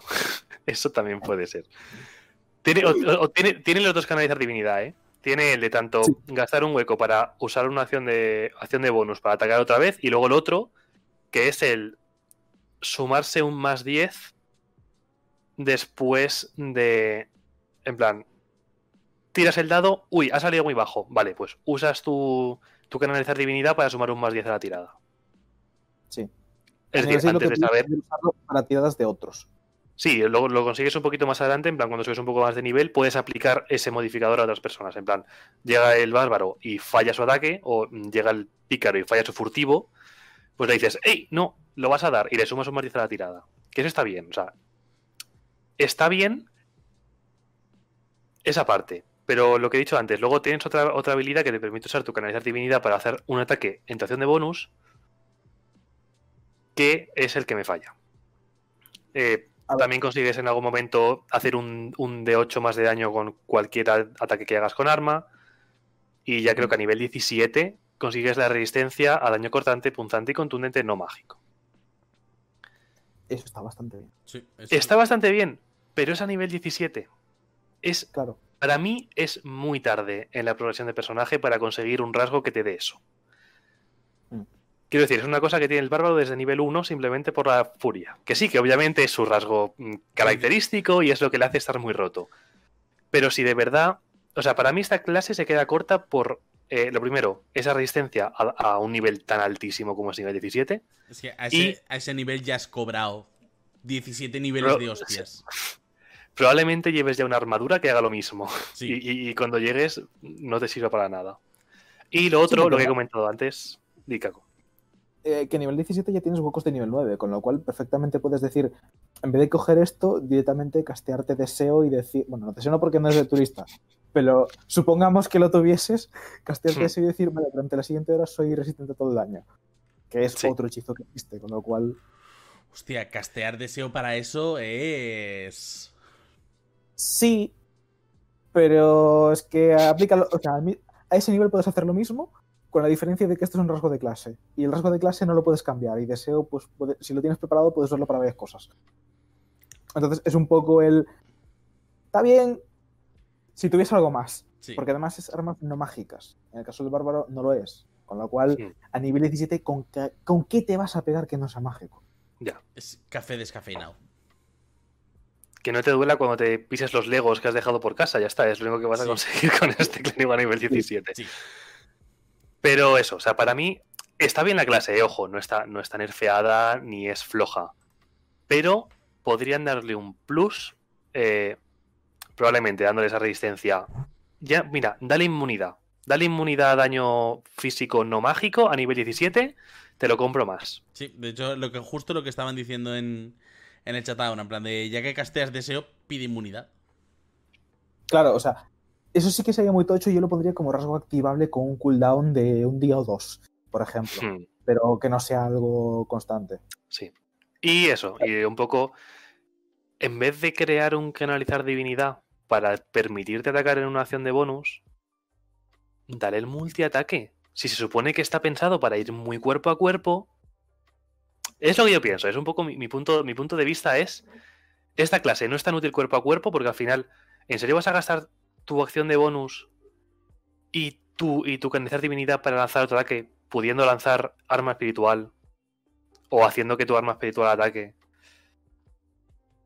A ver, eso es un poco. Se me olvidó comentarlo antes cuando estábamos hablando de los rasgos por nivel, pero eh, los clérigos tienen una cosa muy chula y es que todos ellos, con los hechizos, pillan multiataque a nivel 3. A nivel 3, que ya tienes los huecos de nivel 2, tienes un hechizo clérigo que es la hostia, que es arma espiritual, y este lo tiene en la lista de dominio, que es un poco lo que salva esta clase, que su lista de dominio es cojonuda. Sí, ahora hablaré de ella. Mm.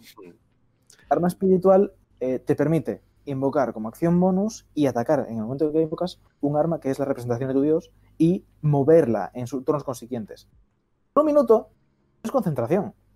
Técnicamente desde nivel 3 ya puedes atacar con la principal y atacar con el arma este, con lo cual a nivel de falsete no tienes multiclase, o sea, no tienes multiataque, pero como si lo tuvieses. Puedes hacer dos ataques en el mismo turno. Y uno de ellos es mágico. Con lo cual, es un poco lo que salva que ningún clérigo eh, tenga multiataque a nivel 5 eh, o 6 que tienen subclases que se encargan de este tipo de cosas más marciales. Sí, es lo que hemos comentado una vez en nuestras partidas, que es la ballesta dron. Sí. Claro, que es que al final, yo como lo veo, eh, metes a un clérigo de la guerra con un mazo a pegar a un monstruo y metes a un clérigo de la vida con un mazo a cerrar a un monstruo y los dos te pueden dar el mismo outcome de daño. Porque si los dos pegan con una maza y los dos hacen, y los dos hacen que ataque su arma espiritual, es lo mismo. Es decir, para mí lo que le daría un plus más a esta clase sería eso. Que obviamente sé que no se da un multiataque porque a lo mejor sería hacer dos ataques en tu acción y luego encima soltar el arma espiritual. A lo mejor estaría demasiado tocho, pero yo que sé. Métemelo como rasgo a nivel 17 si quieres, que me parece más útil todavía que el daño resistente al físico no mágico. La verdad es que sí. ¿Te imaginas? Nivel 17, pillas multiataque por uno. y, y, luego la lista de hechizos ampliada está muy orientada a pegarse cuerpo a cuerpo. Tienes escudo de fe, tienes arma espiritual, tienes espíritus guardianes, que esos tres hechizos que vale que sí que están, eh, tanto arma espiritual como espíritus guardianes. Escudo de fe no estoy tan seguro. De, eh, Están en la lista de clérigo, sí. Pero es que te los vas a pillar sí o sí. Si vas a ir cuerpo a cuerpo, si vas a zurrarte, son hechizos que vas a tener. Vas a tú querer tenerlos porque los vas a usar constantemente. Y luego más adelante, libertad de movimiento, eh, golpe flamígero. Libertad de movimiento, vale, que sí que para mí es.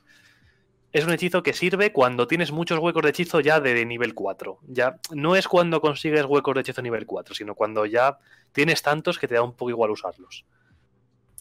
De hecho, Green, acabo de darme cuenta de una cosa. ¿Qué? Eh, ¿Ves los hechizos que tiene nivel 7? Es el segundo. Piel pétrea. Es lo mismo. Piel pétrea te da resistencia al daño contundente, cortante y cortante no mágico. Sí. A coste de 100 de oro. Sí. Es como, eres nivel 17 por 100 oros durante un minuto. sí. Nada, yo te digo, está bien, no está flojo, pero podría estar mejor sin estar roto. Es lo que yo. Es, es, es mi, mi, juicio sobre esta clase. Vale, pues siguiente. Siguiente. Dominio de la luz. Dominio de la luz, tanto la luz como objeto divino que viene del cielo e ilumina, como el fuego, es un poco por donde va esta subclase. Es aquello que da luz. La luz del cielo, en plan lo que viene del sol da luz, pero el fuego y las antorchas y todo lo que esté relacionado con el fuego también da luz. Es, esa dualidad. Entonces, eh, Licha de hechizos ampliada. Es increíble. Fuego férico, súper útil. Manos ardientes, esfera de llamas, rayo abrasador, bola de fuego, muro de fuego. Son hechizos que no están en la lista de clérigos de normal. Son hechizos que hacen una barbaridad de daño. Uy, sí. Muy útiles ya, pero es que el año de fuego también hay un montón de seres que lo resisten. Sí, vale, sí, hay un montón de seres que resisten el año de fuego, pero, pero hacen mucho daño. Entonces, eh, se compensa. Mm. Entonces, ya aparte de una lista de hechizos impresionante. Desde, desde, desde hechizos de nivel 1, con fuego feérico que lo vas a usar hasta, hasta, que consigas huecos de nivel 9 incluso, porque es súper útil el poner tu fuego feérico, hacer que a ese enemigo le rodeen tus fuegos mágicos y todos sus ataques vayan con ventaja. Y luego, pues, los diversos ataques de daño de fuego que vas, que vas encontrando. Luz del día, por ejemplo, también súper útil. En el caso, y si te esturas con un vampiro, ya ni te cuento cómo les barres haciendo así con, con el haz de luz. Y luego, rasgos, rasgos importantes. eh, usas tu reacción, usa tu reacción para meter una desventaja en ataques que se hagan a 30 pies de ti que puedas ver. que suena a. Le vas. Con el espejito de lejos le vas pegando. Tal cual. Sacas tu espejito y cuando van a zurrarle haces. Ah, me quedé cegado. Sí. Eh, luego, tienes. Este me encanta. Tienes un ataque en área que ocupa 30 pies, que lo consigues a nivel 2. Con una salvación de constitución y haces 2 de 10 más tu nivel de clérigo. Hostia. Escala muy mal con según subes de nivel, pero a niveles bajos esto destroza. O sea, a nivel 2, que es cuando lo consigues, hacer 2 de 10 más, más 2, en caso de que falle la salvación, si no es la mitad, en un área a 30 pies, en plan, puedes destrozar mm, bandidos, masillas, mm, lo que sea que, que, vaya en hordas a por ti, porque van a tener baja vida y probablemente no sacan la tirada de constitución, con lo cual te los vas a ir cargando a todos sin, sin distinción. Es impresionante este rasgo. A mí me fascina. De hecho, me flipa porque choca un poco con una idea que tenía en su momento, que era de adaptar los minions de Dungeons cuarta a meterlos en Dungeons quinta, en plan enemiguetes con un punto de vida. Es que como esto te salga, es en plan de, pues, toda esta área, los minions, a tomar por culo. Sí, es, es borrarlos del mapa. Sí, y es que de hecho, incluso como hagas un poco más de, vida de lo normal, te, te pillas kobolds perfectamente. Kobolds, goblins, esqueletos. Sí, sí, sí. Este clérigo me gusta mucho jugarlo con el combo de Simar, el segundo, el que no tiene alas, el Scourge. El que pega un grito y le cae una luz radiante que le hace daño a sí mismo y todo lo que está cerca. Porque juntas eso con un arma espiritual, con el golpe de cadencia de divinidad, y básicamente es que estás todos los turnos cagando áreas radiantes de la hostia. Mira, más, que arma espiritual, espíritu guardianes. Claro, también. creo, que es lo que quería decir. Al final, esa es la que en área. También, pero porque arma espiritual siempre lo invocas como clérigo si tienes un hueco nivel 2, porque es un ataque con buenos. Entonces, es que es que es maravilloso. ¿Y por qué no? Y, además no es concentración, que es lo mejor de todo. Sí, los críticos están rotos. Eh, asumidlo todos los que estáis viendo esto. Los críticos están rotos y ya está, en cualquiera de sus vertientes. Los que están más flojos están hasta cierto punto rotos porque son clérigos. Sí. Entonces, al final esta subclase eh, es un spellcaster. Y es un spellcaster que va a hacer pupa. Vas a hacer mucha pupa con tus hechizos. Pero además sigue siendo un clérigo, con lo cual no solamente vas a hacer pupa a todos tus enemigos, sino que puedes seguir curando a tus aliados y a protegerlos con, los hechizos que te puedes pillar. Es eso, o sea, al final la lista de hechizos ampliada es tan poderosa que puedes gastar el resto de hechizos que tú puedes prepararte en hechizos de defensa, en hechizos de curación o en hechizos eh, de off, combate, porque ya tienes todo lo que dices en combate, ya te lo está dando de serie la lista de conjuros ampliada. Esto es un 10 de clase. Esta clase es un 10. O si no, es un 9 y medio como mínimo. Sí, sí, sí, perfecto. Es un perfecto.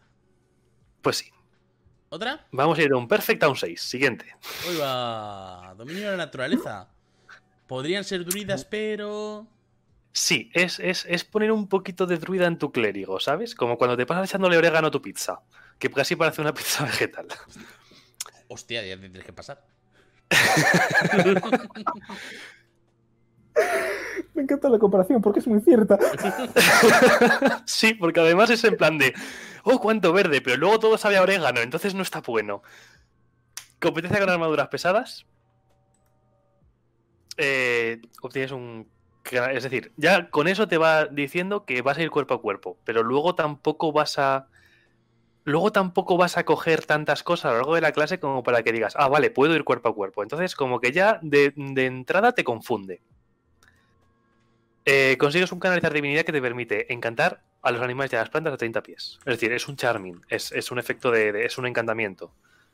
Eh, y creo que eh, más adelante, no sé a qué nivel, pero no solamente los encantas, sino que los dominas y puedes obligarles a hacer cosas. Mm. Vale, bueno, no está mal pero creo que es incluso de, nivel 17 o si no también nivel alto. Eh, luego, te permite dar resistencia a un daño elemental con una reacción. Es decir, el dragón va a escupir fuego sobre tu amigo y tú le dices, vale, ahora tiene resistencia al fuego. Durante ese momento y a esa persona. Está bien, quizás demasiado limitado, bueno, no sé. Mm, yo creo que hay que jugarlo para ver cuánto vas a sacar de, ese rasgo. Te digo, por un nivel más, el paladín de los antiguos tiene un aura de 10 pies que da resistencia a todos los hechizos. Pues eso, hay que jugarlo y ver si de verdad te sale, te sale a cuenta o no. Eh, yo al final, eh, yo lo que veo es que es una clase perfecta para ese jugador que dice, es que no sé si cogerme un druida o cogerme un clérigo, porque quiero llevar ese rol de curar, pero me gusta mucho la naturaleza. Está muy bien si, lo que quieres eso es soltar el roleplay y te fascina esta clase, llévala porque te va a encantar. Porque vas a hacer lo que hace un clérigo y vas a hacer lo que hace un druida. No vas a hacerlo tan bien como lo harían por separado cualquiera de las dos clases, pero tienes un punto intermedio muy bonito. Mm-hmm. Lo que yo pienso es que está demasiado ligado a en qué condiciones se va a desarrollar la campaña. Es decir, es una campaña que está súper ligada a la naturaleza, guay, chachi, chachi super pistachi. Si es una campaña en, subsuelo, o en otros planos, que no sea el Feywild, o una campaña urbana, o como has dicho antes, me da a mí que ni siquiera por la tumba serviría bien. Porque en tumba bestias pocas. Lo que te vas a encontrar son monstruos, aberraciones y ese tipo de, de cosas. Entonces, incluso aunque parece que la ambientación te va a dar pie, es decir, coño, vamos a Chul, vamos a explorar selvas, vamos a, a, la naturaleza en esta salvaje. Quizás tampoco lo vas a llevar tan bien. Mm. Entonces. que si este clérigo le quitas lo de armaduras pesadas y le das competencia con armas marciales, es un puto ranger. Sí. Sí. Sí, y además es que la competencia con armaduras pesadas a este le pega poco. Es raro, es raro. Entonces eso, para mí como que no sabe, es una clase que no sabe muy bien a dónde quiere ir. Hmm. Y luego, a ver... El druida, no puede llevar armaduras de hierro, pero tú sí. Y además pesadas, en plan, todo el hierro que quieres llevar encima. Y luego lista de hechizos, a ver. Crecimiento espinoso está muy bien. Crecimiento vegetal está muy bien. Paso arbóreo está súper bien. Sí.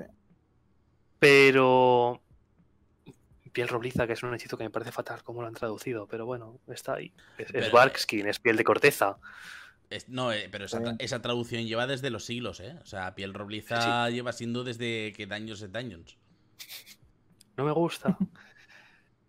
Esto, ver, ver, el trabajo del año pasado y decir, se lo han aprobado. Pues no, pero porque además habrá seguro mucho jugador que sea plan de piel robliza no está.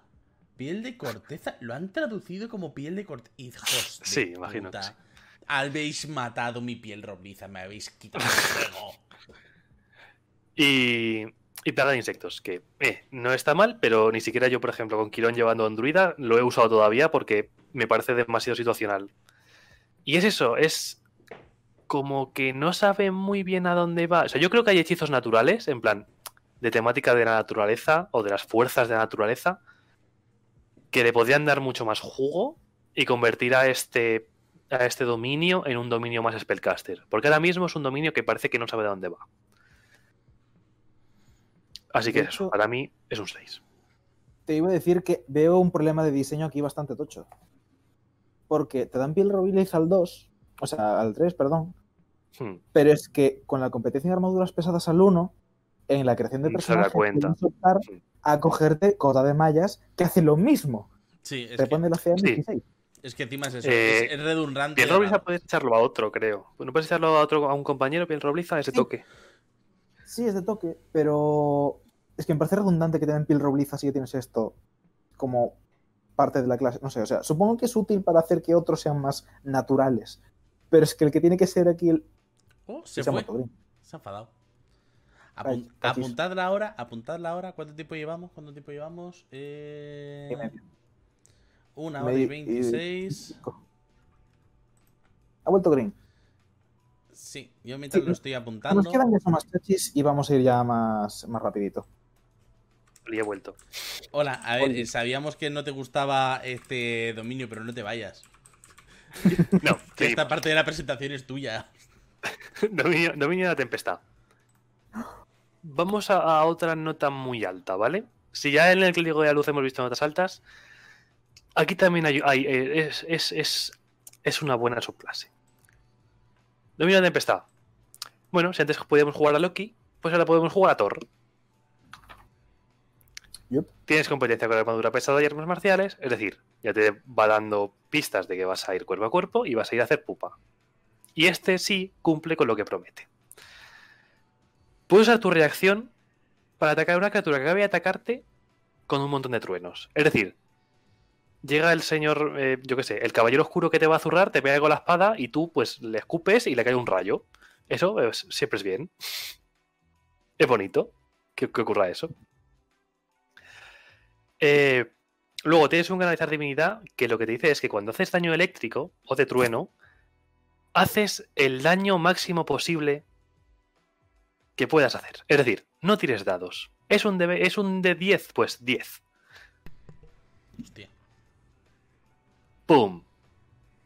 ¿Es un canalizar divinidad? Sí. ¿Tienes usos limitados al día? Sí. Pero es un. Es, es, es, descargar una bomba. Y hacer. ¡Pum! ¿Tienes usos limitados? Sí. ¿Relámpagos son 8 de 6? También. sí.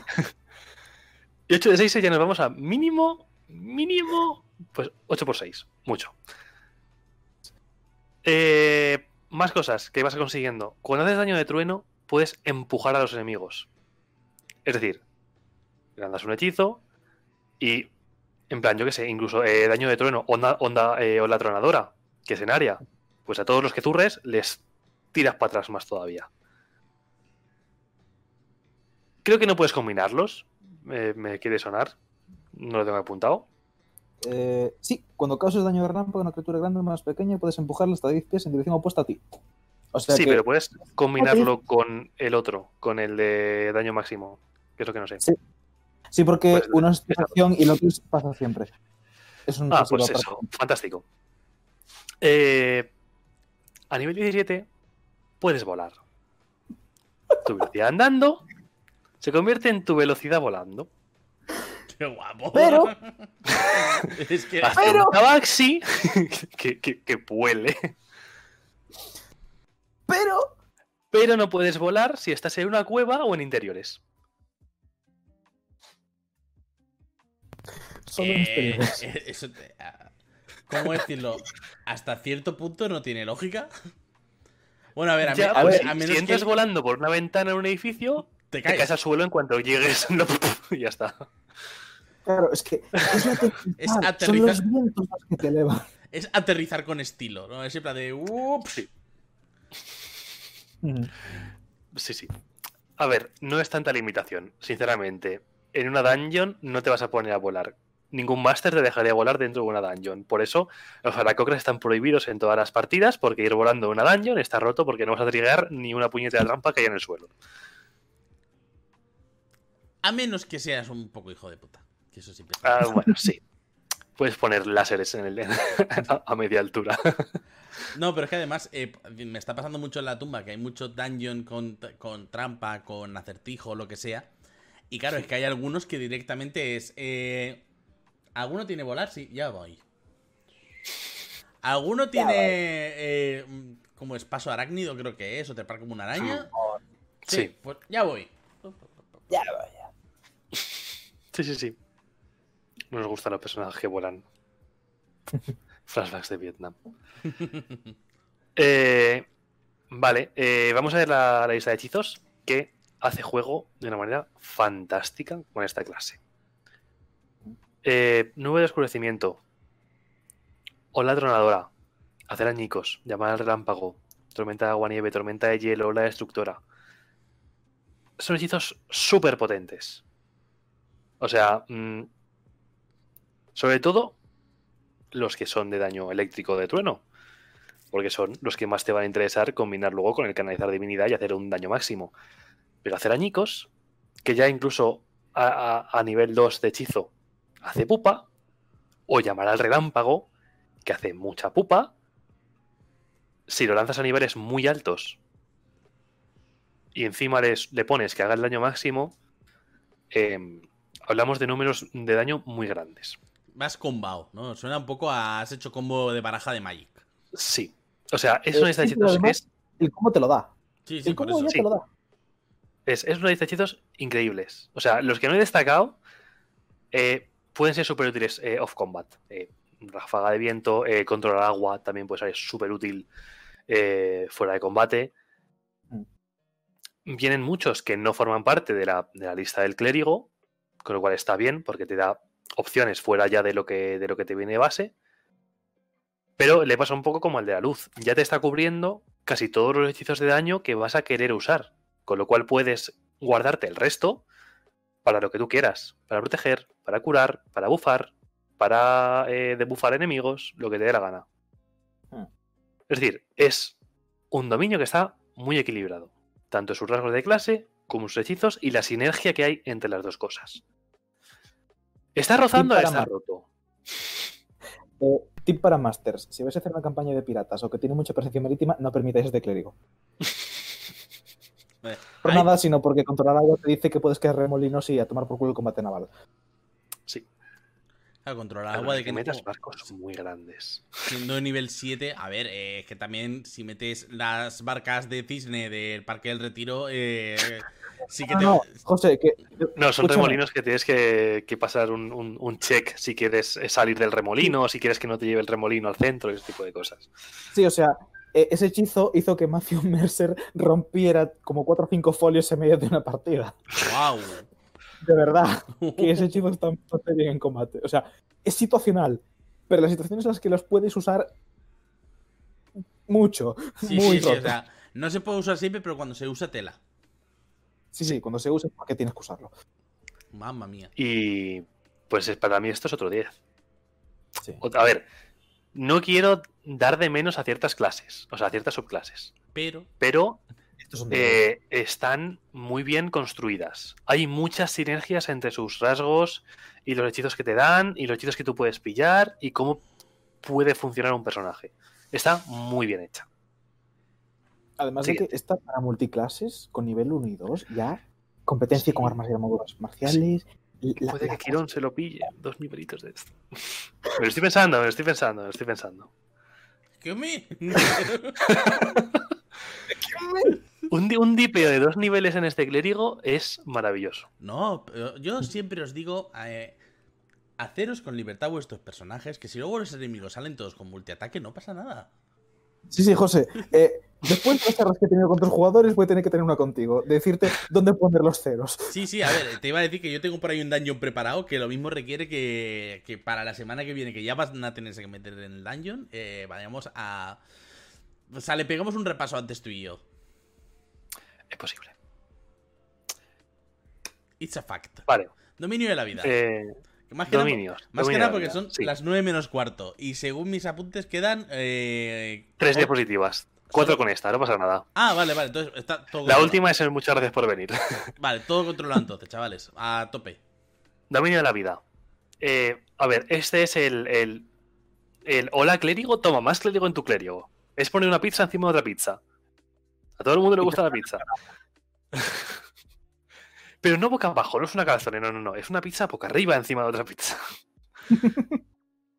Eh, Esas recetas raras que ves por Instagram de gente que, que sofríe cosas y las empana y las tal, pues eso es este clérigo. Pero sin, sin, sin, que te suba el colesterol solo de verlo.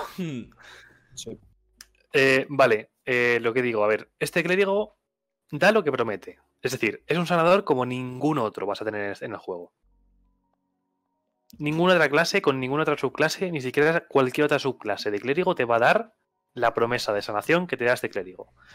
Tienes habilidades para aumentar la sanación que haces, hacerla más potente. Eh, mm, sí o sí vas a mantener a tus aliados vivos en combate. O sea, se te muere un aliado, ya está, va a estar de pie, antes de que, de que se dé cuenta. Acaban de zurrarle a tu monje y ha perdido 60 puntos de vida de un golpe, no pasa nada. Tienes un hechizo para que lo recupere vas a, vas a mantener a tu, a tu party con vida. Y eso es, es, es muy importante. Porque si se te muere la party, pues estás jodido. De hecho, este es el clérigo que, que tengo en mi campaña. Y los combates siempre se acaban basando un poco en vamos a intentar mantener separados a este señor del resto de la gente. Sí. Porque al final. Sí. Eh, la lista de que tiene: bendición, curar heridas, restablecimiento menor con arma espiritual, revivir, eh, Señal de Esperanza, que es el Beacon of Hope, la Guardia contra la Muerte, Guardianes de la Fe, Alzar a los Muertos, Curarías en Masa. Son hechizos que sí, que todos vienen en la lista de clérigos, sí, pero te los ibas a pillar seguro, porque son los hechizos que te pillas con el clérigo porque vas a curar. Si te pillas un clérigo que no vaya a curar y dices, oye, yo llevo un clérigo, pero yo llevo un clérigo porque voy a hacer mucho daño, no voy a curar a nadie, no te vas a coger esto. Pero si te vas a coger un clérigo porque vas a curar y por eso te has cogido esta subclase, esos hechizos los vas a tener siempre preparados, sí o sí. Entonces, te da la libertad de que, igual que hemos dicho muchas veces antes, cojas el resto de hechizos para lo que sea eh, adecuado en el momento, en la batalla, eh, durante esos días. Eh, si quieres hacer daño porque consideras que tienes que hacer daño y esta lista de hechizos, pues no te lo da. Pero te puedes pillar los hechizos de hacer daño también.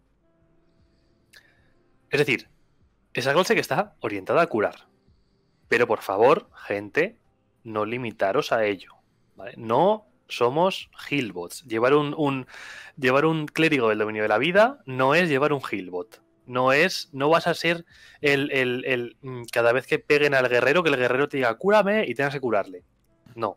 Es decir, gente que juegue clérigos de la vida, no os limitéis a ser un Hillbot. Gente que tenga en su party clérigos de la vida, no los veáis como un armarito de pociones. ¿Vale? Perdón, la tan famosa ambulancia con patitas. Sí.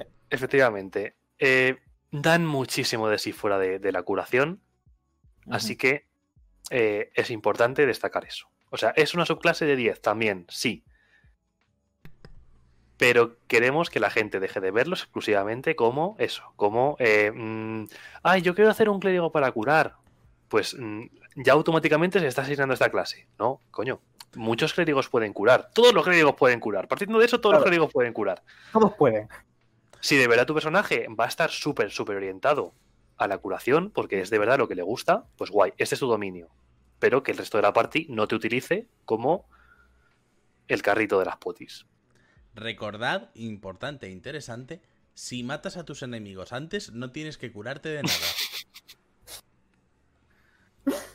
Domina la tempestad. Sí, sí, es un poco en plan de. Es que yo quiero curar. Vale, estupendo. Tú cógete a Thor, ¿vale? Y así, si matas a todo el mundo. La cura matemática. Exacto, no hay que curarse de nada luego. Y las trampas, eso es cosa del pícaro. si, te haces pupa, que el, que el pícaro se gaste su dinero en potis. Es culpa suya, por favor. se acaba bien la trampa. Es el clérigo de la responsabilidad. Cada uno que se cure sus cosas. Sí. Vale. Next. Siguiente. Sí. Dominio de la Forja. Dominio de la Forja. Es maravilloso. Es maravilloso. Y, Kako me va a interrumpir un montón porque está llevando a uno y está enamoradísimo de esta subclase. Yo me callo, yo me callo. Eh, lista de hechizos ampliada. Identificar, clásico abrasador, calentar metal, arma mágica, arma elemental, protección contra la energía, fabricar, muro de fuego, animar objetos y creación. ¡Wow! ¿Hay alguno flojo? Sí, vale, hay alguno flojo. Hay alguno que no lo van a usar casi nada. Pero mm, calentar metal es un hechizo al que no tienen acceso los clérigos y está rotísimo y es súper útil para muchísima cantidad de, situaciones, tanto in combat como off combat. Animar objetos es un hechizo increíble que en el momento en el que te, de verdad te lees todo lo que puede hacer animar objetos y empiezas a explotarlo un poquito, eh, ¡pum! Arma elemental está muy bien. Identificar, pues, un poco lo que he dicho, también suele ser súper útil para saber qué objeto mágico tienes en las manos. Creación, muro de fuego, también es súper útil. La lista de hechizos ya está muy bien. ¿Hay algunas cosas que están flojas? Sí. No es una 10 de lista de hechizos ampliada como, hemos visto, pero es un 7. Rasgos. Y aquí los rasgos es donde esta clase coge mucha fuerza. Sí, porque voy, a requiere una explicación del primer punto porque me parece súper OP. A nivel 1, puedes crear un arma o una armadura mágica, es decir, o crearla o coger una armadura que no fuese mágica o un arma que no fuese mágica y hacerla mágica. Pero no mágica, sino que encima es un más uno. Es decir, llega el clérigo, pone sus manos sobre la espada del guerrero y esa espada, después de, mm, de recitar sus oraciones, cuenta como mágica para daños que hace. Es decir, cuenta como un arma mágica y además un arma más uno. Y eso puede hacerlo una vez al día desde nivel 1. O sea, ¿me estás diciendo que este tipo una vez al día puede coger y mm, potenciar armas o armaduras de sus colegas, que eso no se va y que con el suficiente tiempo y paciencia tu party de nivel 1 puede ir... Ah, vale, vale. Dura un día, dura un día. Dura ah, ese día. Oh, es un uso, ¿vale? Es al finalizar un descanso corto, eliges un set, una cosa, y esa cosa es una cosa más uno. Pero... Eh, a, la siguiente, a la siguiente vez que lo hagas, se pierde lo que tengas antes y le das, se lo das a otra cosa. Vale, no, no, que Pero está roto, está roto. Me, me, ha acojonado vivo, siempre de madre mía. O sea, no, no, no es que cojas a tu partida de nivel 1, eh, os tiréis 15 días de acampada en, en, las afueras de la ciudad y salgáis todos con armaduras y armas más uno, ¿no? Sí, sí, no es eso. Es que en, vez, de una máquina de, pociones, parecía una expendedora de espadas. no. Hizo nivel 2. ¿Cómo? Sí. Tu canalizar divinidad te permite crear objetos los que tú quieras. Ya no es solamente decir, ah, soy competente en herramientas de forja y voy a forjar cosas. No. Vas a coger un martillo y guiado por la mano de los dioses de la forja te vas a poner a hacer espadas como si fueras una máquina expendedora de espadas. Hostia, el clérigo mani manitas. Eh, sí. Eh, vale. Vas a conseguir resistencia al fuego y posteriormente niveles más altos inmunidad a daño de fuego. Todo muy guay. Y además tiene mucho sentido porque al final eres un clérigo que está metido en una forja, que estás trabajando con fuego, con metales calientes y como que está muy chulo y tiene mucho sentido eso de que vayas cogiendo primero resistencia al fuego y ya por último inmunidad. Que puedas coger directamente el metal al rojo vivo de las llamas, ponerlo encima de tu yunque y empezar a darle golpes. Pero, sin pinzas, o sea, darle golpes en plan con los puños. con el puño. Sí. ¿por qué no? Em, eh, tienes opciones para convertirte en un tanque. Es decir, aunque no quieras, en plan, puedes quererlo o no quererlo, pero si quieres, tienes opciones para que esta clase se convierta en un tanque. Bastante poderoso. Es decir, que te diga Caco, o sea, em, puedes subir tu clase de armadura a base de ir ponerte cosas que te queda esta clase hasta donde quieras. ¿Cuándo tenías tu clase de armadura? ¿21? 21 permanentemente. ¿A qué nivel? Si me pongo. Creo que estamos. Acabamos de subir al 3. Sí. No, tienes 18 ahora. Si no, si no, te pones ah, a ti mismo la armadura eh, de más uno. en plan. La cosa es: como consigues competencia con armaduras pesadas, empiezas con cota de mallas, más escudo. Que eso ya te da un 18. Con el más uno que tienes en nivel 1 empiezas a un 19. Con el más uno que pilles al 6 ya es un 20. Y ese 20 es estático y permanente. A mayores de esos te puedes poner el más 2 de escudo de C, ya es un 22.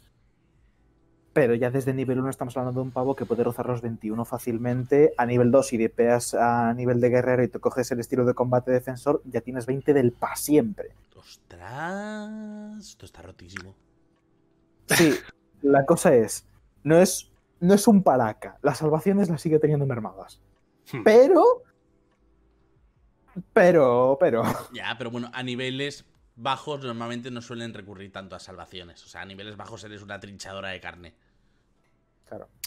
Sí. Pero este señor sabe cómo defenderse. Y es, un poco. Es, es, ese clérigo enano que llevas tanto tiempo ahí guardado en, en el cajón sácalo, bórrale el, el, dominio que tenías puesto y ponle ahí dominio de, la forja, porque tu clérigo enano se le va a pasar pipa con este dominio. Porque es, es ya no solamente o sea, lo que es off, off combat, lo que es el roleo. Eh, o sea, el, clérigo de Caco lleva, lleva una forja en miniatura a la espalda portátil, ¿sabes? Que puede quitarse la mochila y empezar a desplegar cosas para montarse una mini forja que lleva siempre encima. Sí, tengo la lista de la compra con que si Almadena, que si Curvo, que si el Crisol, que si no sé, que, me hice la lista de verdad. Entonces, eh, es un 8 y medio tirando al 9. No llega a ser un 10 porque no está tan roto como están nosotros, que sí que tienen ese 10. Pero a nivel mecánico no es un 10, porque a nivel narrativo se lo doy sin ningún tipo de problema. O sea, todo el juego que te puede dar este, este, esta subclase de clérigo lo vale. Sin lugar a dudas. Hmm. Además, sí que le falla una cosa que no depende del clérigo en sí, sino de, de ID en sí como sistema, que es lo de crear cosas. Con tu canalizar divinidad puedes aportar metales y oro y hacer cosas hasta un valor de 100 monedas. ¿Qué pasa? Si quieres hacerlo sin recurrir a tus magias, D&D no tiene un sistema de crafteo consistente. Entonces vas a fallar mucho por ahí. Porque vas a querer hacer cosas fuera de tus cosas de magias o simplemente por querer lucir tus habilidades y vas a ver que es un check de esto, pero ponte a jugar con si usas eh, como unidad de medida el oro, el peso, eh, el intercambio monetario o una especie de regla de tres entre la tabla de compra y la tabla de... O sea, sí, es, un poco el problema que hemos tenido es ese, porque decir, vale, eh, yo qué sé, un kilo de hierro cuesta tanto de oro. Ya, pero una armadura de que pese un kilo cuesta muchísimo más que un, que un lingote de un kilo de hierro. Entonces, claro, eh, mm, si quieres crear una espada, que la espada va a estar en torno a los, yo qué sé, 50 piezas de oro, ¿qué le dices a tu jugador que puede usar para crear una espada que valga 50 piezas de oro? No le vas a hacer usar 50 piezas de oro en hierro. Y si ya tiene una armadura que cueste 200 piezas de oro pero no le valga a nadie y la quieran transformar en una espada, ¿cómo jugamos con eso? Es un poco el problema que estamos viendo lo que es ahora en, la campaña con, con su PJ que no sabemos muy bien cómo orientar el tema de la creación de cosas, si tirar por el oro o tirar por el peso o tirar por el valor de venta o, qué. Es, entonces, pues estamos todavía haciendo malabarejo en el tema de, forjar cosas. Es una clase muy chula para una mecánica que no está bien definida. Un poco entre comillas. Claro. Claro, o sea, un, pequeño texto de Jeremy Crawford que diga, oye, si quieres crear cosas, toma una, una, listita, unas, unas directrices de cómo valorar eh, precios y... Y por favor, que no tenga discreción del máster en su texto, por favor. Por favor. Sí, pero es eso. Conlleva un poquito de curro, pero puedes hacer cosas muy guays. Siguiente. Next mi bebé. De mi bebé. Y el mío también. La mina sepultura. Eh, básicamente, vamos a empezar por largos. Tus colegas no se van a morir. Nunca. No se va a morir nadie, porque no te va a dar la gana. Porque a nivel 1 tienes perdonar a los moribundos como truco, que puedes hacer la veces que te dé la gana, que no es a toque, sino que tú lo tienes a 30 pies y lo tienes como acción de bonus. La gente no se muere ni, por error. No, no se muere nadie. ¡Ay, me ha pisado un tiranosaurio Rex! No pasa nada, toma, levántate. ya está, fin. Eh, siguiente, ya está. Y además, cuando curas a alguien, en plan, lanzas un hechizo de curación y esa persona está a cero puntos de vida, no tiras el dado de curar. Si se curan dos de 8, se curan 16 puntos de vida. Inmediatamente. Daño, en plan, eh, el número máximo del dado, automático. Si están a cero puntos, ¿eh? Si les has estabilizado, ya están a un punto de vida y ya eso no contaría.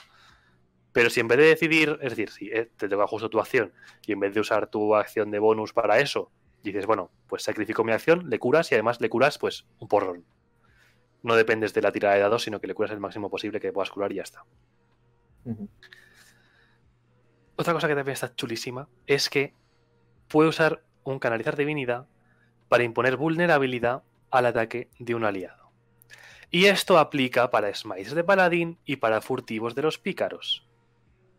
Es decir, no es vulnerabilidad a un tipo de daño. No es de decir voy a pincharle. El, eh, no, el pícaro va a pincharle. O el paladín va a zurrarle con la espada. No es que tenga vulnerabilidad al daño cortante. No, no, no. Tiene vulnerabilidad a todo el daño que se esté haciendo en ese ataque. Uh. Espera, espera, José la parte de imponer vulnerabilidad también pasa por encima de inmunidades. Es decir, a tu dragón de fuego le lanzas esto y ya no solamente no es inmune, ni es resistente, es vulnerable al daño en ese momento. o sea, que se lo fuma, oh, madre mía. Anécdota. Eh, este, este, jugando este clérigo en Strad, hace tiempo, cuando hicimos la primera run, nos pegamos contra licántropos. Supuestamente teníamos que escapar. Porque, claro, los licántropos son inmunes a las armas Pero escaparon ellos, ¿no? No, no, había seis, había seis, ¿vale? Señalé a uno y le dije, pícaro, parten las piernas. Tira una flechita, la flechita entró con furtivo, duplicado, le hizo 40 daño al de este. Y el licántropo vio la flecha, vio que hizo y dijo, ¡corred! Madre de Dios. es duplicar el daño que se haga en ese ataque. Y al final te vas a ir a dárselo a cuando vas a hacer mucha pupa. A los furtivos, a los smites, a los daños de mago en plan de nivel alto de voy a hacerte mucha pupa y lo sabes. Es, un multiplicador de por dos de daño a cualquier ataque tocho que, te que quieras hacer. Madre de Dios. Acabo de imaginarme un desintegrar con vulnerabilidad. Uf. Multiplica tus 7 de 8. Claro, si te iba a decir, el desintegrar, el desintegrar según me viene a la memoria, no es con tirada de salvación y si. Sí. Eh, sí, pero es que es la siguiente instancia. De... O sea, no recuerdo si es ataque, ataque o instancia de daño, pero voy a revisar. Es salvación de destreza. No, no, digo, el efecto de que Eh, es al ataque. Pero no sé si ataque considerando ataque a melee, ataque a distancia y ataque de hechizo. No lo sé. Shanatar, ven a mí. Ah, que por cierto, este y el anterior son Shanatar, por eso estos molan tanto. Sí, tanto el de la Forja como el de la Sepultura son del Shanatar. De hecho, todos los que hemos visto justamente hasta, hasta el de la Forja son los del Players. Es decir, que ya dentro del Players tienes muchas opciones para hacerte un clérigo muy guay. Esos dos son del Sanazar. Y el que nos queda es el que viene del Masters, que quería comentarlo, aunque no sea una elección habitual, pero que sí que quería comentar un par de cosillas. Eh, bueno, mientras que hago busca eso, eh, luego pillas una habilidad que te permite negar críticos que te hagan. Es un ataque, es un ataque. Es ataque, en general, ¿no? Es el siguiente ataque pues que reciba. Sí, es fantástico. Eh, es decir, tú como máster has sacado un crítico para hacerle mucho daño a ese personaje que le está tocando mucho las narices, pero llega el clérigo de las tumbas y dice, no, no, no, no, no. Y tu crítico se anula y se queda como un ataque normal. Bonito crítico. Sería una pena que no. Va a seguir entrando el ataque, obviamente. Ojo. Es un 20 más lo que tú tengas en atacar. Si por algún caso tienes un 23 en atacar y el personaje Z de turno tiene un 24 en CA, al no ser un crítico, eso no entra. Pero bueno, a ver, normalmente si sacas un 20 en un dado, el ataque va a entrar casi seguro. Pero esta, es, tienes habilidad de negar críticos. Es decir, otra vez vas a mantener a todos tus colegas con vida. Ya no solamente porque cuando se mueran les cegas de vuelta, sino que vas a evitar que se coman mucho daño. Y más con lo que cuesta matar o hacer daño en Dungeons quinta a según qué niveles. Y más mm. como encima tengas tu partida de que no estás pegándole en cara al aire y saques un puñetero crítico. O sea y te emociones y llegue el jugador a decirte, no, no, no. Eh, los rasgos son increíbles de esta clase, o sea, me parecen fascinantes. Y luego la lista de hechizos, sí que es cierto que podría estar mejor. O sea, tienes falsa vida, está bien. Eh, tienes rayo debilitador, que está, está muy bien. Tienes revivir también siempre contigo, pero es obvio porque es un código de las tumbas. Es, este va por la frase que hemos dicho antes de evitas que tus compañeros entren en la tumba y también mandas a tus enemigos a ella. Va por ahí. Eh, revivir a los muertos, que para antividad también es súper útil. Pero es eso, quizás eh, falla. no que falle, sino que quizás la, lista de hechizos ampliada podría cojear menos de lo que cogea.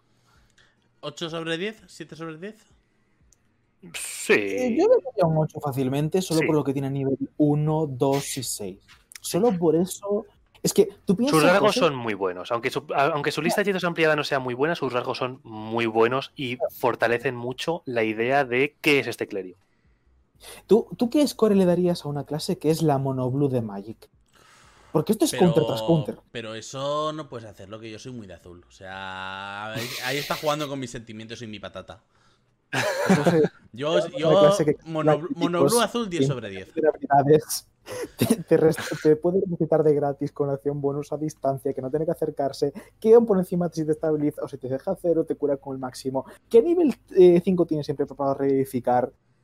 Sí. Es, ¿Qué es... vulnerabilidades? Si me dices que es una clase o una subclase destinada a tocarle los cojones a personal, 10 de 10. Es que imagínate, creo que Counterspell no es hechizo de clérigo. Creo, eh, espero no, sea. pero imagínate que lo tuviese este. Imagínate que lo tuviese este. No, eh, no lo lleva. Lo que le faltaba, ¿sabes?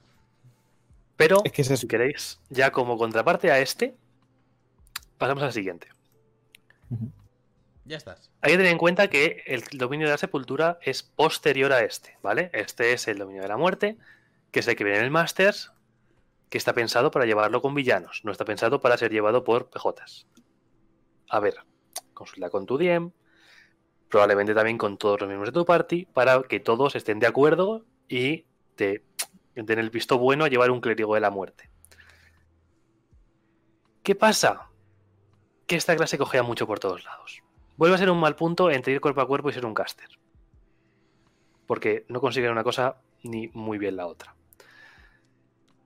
Tienes una habilidad que está guay, que es la de, con un hechizo de nigromancia puedes tener dos objetivos en lugar de uno. Es decir, puedes hacer, eh, yo que sé, en plan... Eh, el toque de la muerte este, ¿cómo se llama? el provocar heridas. Infligir heridas. Y infligir heridas y puedes tirárselo a dos, a dos enemigos, pero siempre y cuando estén adyacentes a cinco pies, uno del otro. Y eso lo consigues a nivel 17. Ahí, flojea. Flojito, ¿no? O sea, yo lo he leído y he puesto una cara un poco de. Uh, esto a nivel 17 se espera mucho más. Sí. Y Claro que dices, vale, ¿qué digo de la muerte? Pues, buah, esto tiene que ir de levantar minions y de ir con, los no muertos. No. No va de eso. No hace eso. No tiene, no tiene la habilidad de, crear masillas y ir con un ejército de no muertos. De hecho, es una subclase que va fatal contra los no muertos, porque tiene un montón de hechizos de tipo negromancia, de hacer daño necrótico y daño de veneno pero son justamente los tipos de daño que van fatal para pegarse con no muertos, porque son inmunes o resistentes. Entiendo que será una clase pro no muertos. O sea, un poco... Si la haces malvada, como que vas a estar del lado de los malos haciendo daño necrótico y tal. Pero después tienes el expulsar no muertos y destruir no muertos por clase core. Entonces... Porque... Eh. A, ver, tienes que pensar que a lo mejor tienes un, ejército de no muertos y la mitad son mongos. ¿Me entiendes? Y lo típico de. Todos vosotros, no servís, fuera. Y luego, de los hechizos que coge, el único que yo destacaría es Nueva Aniquiladora. Eh, eh, Cloud Kill, o como eh, se llama en inglés, pero es Nueva Aniquiladora. Es la única que destaca un poco en esa lista de hechizos. Hay algunos que están bien, sí mejor. ¿Eh? Ceguera, si, si eso, muy, muy, muy mm, ya, pero sigue siendo de ti, de que te la pueden pasar. Entonces, no sé. Marchitar, está muy bien marchitar. Pero al final es eso, o sea, han querido hacer como un clérigo nigromante, pero no han hecho. Entonces, guay, en plan, para llevar villanos y que seas el compi de un liche o de un mago nigromante que de verdad haga lo que tú querías hacer, pero te metiste en el seminario y, pensabas que iba a ser una cosa y al final acabó siendo otra. Sí, o sea, gente que se eh, mete en ingeniería. Da, la, sensación, eh, sí, es un poco lo que están diciendo en el chat, en plan de nigromante, pero solo la puntita, sí. O sea, da un poco la sensación de nigromante pocho. De nigromante eh, que no. con aspiraciones bajas. Sí. Entonces. Y mira que el mago nigromante está bastante flojillo también, ¿eh? Sí, pues este se queda más corto todavía. Entonces, para mí, que como con el, dominio de sepultura quisieron hacer esta clase, rehacerla y rehacerla bien. Rehacerla, eres un clérigo que sí que tienes mucho más contacto con la muerte y con la transición de un lado al otro, y, pero está bien hecho. Y tienes muchas cosas contra los no muertos. Sigues el expulsar no muertos, el destruir no muertos, tiene sentido eh, sí que eres ese guardián de la línea entre la vida y la muerte. Que es lo que no consiguieron hacer con el, con el dominio que viene del Masters, el dominio de la muerte. Sí, Entonces, para mí es la misma idea y hecha mal en un sitio y hecha bien en otro sitio. Es que tenía una frase para describir el dominio de la sepultura que era: Tú eres el puertas de la discoteca de la vida. Evitas quién pasa y quién entra. ¿Con esos calcetines que huelen a muerto? No, no, tú a la puta calle. Y el dominio de la muerte tiene pinta de ser el típico que intenta entrar con el pelo engrasado y yendo de guay, pero no. O sea, se me ha hecho, se hecho pocho, ¿eh? Se me ha hecho súper pocho este. Sí. por eso lo quería comentar, básicamente. Porque deja mucho que desear. Claro, también por eso un poco lo de habla con tu DM, porque a lo mejor tu DM está al tanto de lo mucho que he hecho que esta clase en diseño y te permite reworkar algunas cositas por, bueno, si quieres usar esta muy, muy, muy mucho, vamos a borrar esto y vas a usar esto. Que lo he leído de un pavo de Reddit y un señor de Wisconsin. Exacto. Además, si eres un buen DM, recuerda que cuando te tengas un jugador que diga que quiere hacer un personaje malvado con el dominio de la muerte, siempre le puedes recomendar el dominio del trueno, ¿vale? El dominio del rayo y que se haga malvado porque sí. O sea, no hace falta que coja una subclase para ser malvado, si puede ser malvado con una subclase buena.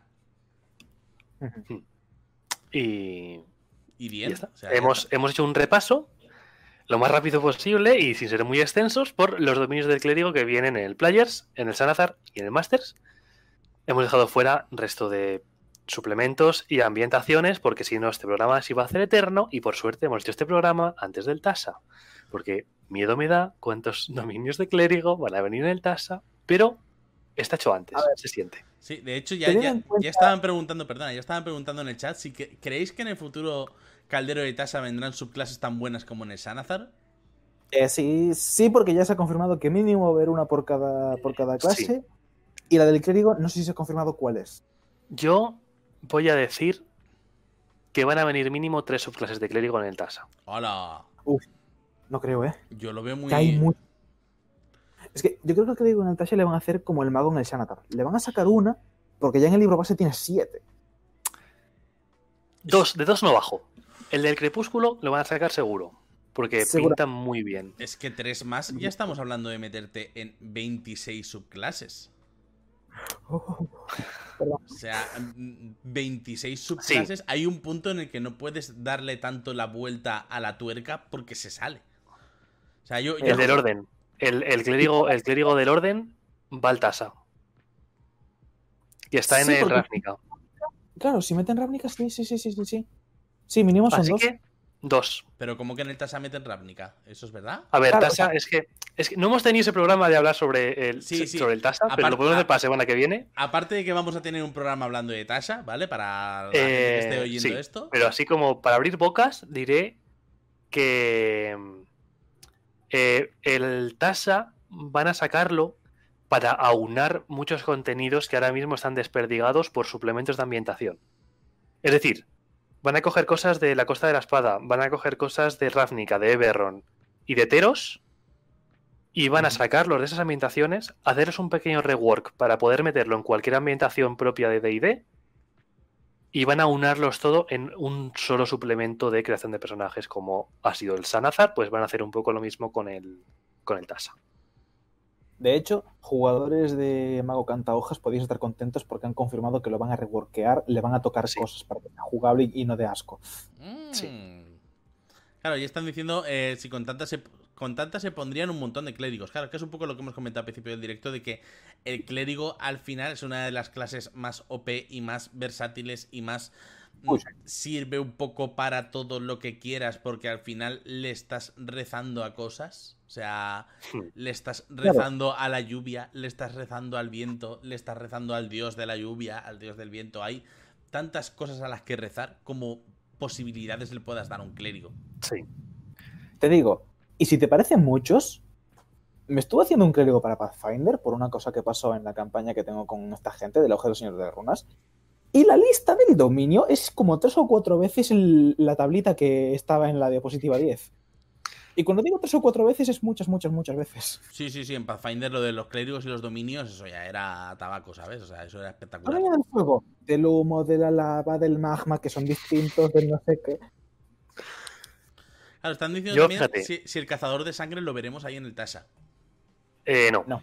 ¿no? Porque eso es contenido de es contenido de, Matthew Mercer y sí que es cierto que yo creo que son habitaciones que van a a ver, al final a Matthew Mercer le han sacado eh, la guía de exploradores de Wildmount por el tirón que tiene Critical Role y por la cantidad de gente que ha conseguido enganchar a, a Entonces yo creo que ha sido un poco en plan para darle las gracias, le han sacado un suplemento oficial bajo el, banner de D&D, no como al final Tal'Dorei, que Tal'Dorei está basado en, el SRD de, de de Quinta, pero no es 100% oficial una ambientación.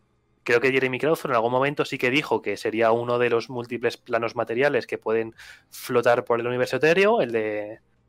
De hecho, ahora al hacer oficial Wildmount también están haciendo pseudo oficial Taldorei, porque es el mismo mundo, por lo menos en cuestión de ambientación. Pero eh, yo creo que los movidotes locos de Matthew Mercer se los van a dejar para él. Y tiene cosas muy chulas. Eh, de hecho, eh, hay unos cuantos monstruos en la, guía de exploradores de Wildmount que me encantan y me fascinan. Mm. Pero yo creo que van a querer separar un poco. Al final han cogido, si te fijas, han cogido todo lo que es de Magic, mm. las tres ambientaciones, Eberron, Ravnica y Teros, y han cogido la Costa de la Espada porque yo creo que Costa de la Espada lleva mucho tiempo publicada y no te vas a comprar la Costa de la Espada solo para llevar un Blade Singer. No. Eh, de hecho, a ver, inciso, Everron no es de Magic, por si se lanzan los magiqueros por ahí a. Perdón. A, a, sí que lo es, sí que tiene cuatro clérigos. Sí, Amontet sí que me suena. Eh, y también un poco que, que, es que a estas alturas, yo de verdad es que sigo sin verle sentido a la guía de la Costa de la Espada.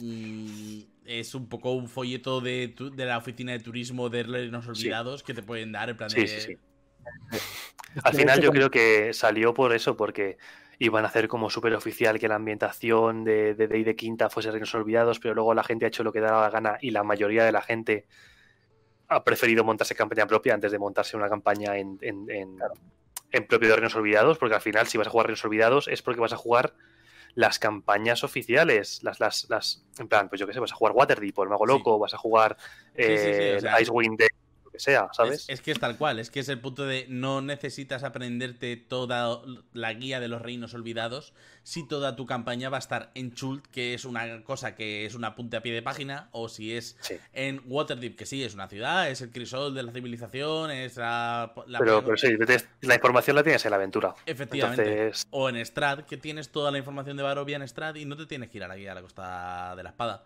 Sí. O sea, no, porque son cosas diferentes. De hecho, Strad es muy, es muy bonito cuando juegas Strad porque si vas con un, personaje que está predispuesto a tener mucha presencia en Costa de la Espada, puedes olvidarte. Porque Barovia ni siquiera está ahí. Sí, sí, no, no. es, raro. Es un poco en plan de, bueno, y si estabas pensando en esto, no lo pienses. O sea, no. De todas maneras, es un poco eso. Yo creo, es una es una decisión buena a nivel mercantil por parte de Wizards, porque al final se están ahorrando sacar un libraco gordo de ambientación, se están eh, obviando un poco todo eso.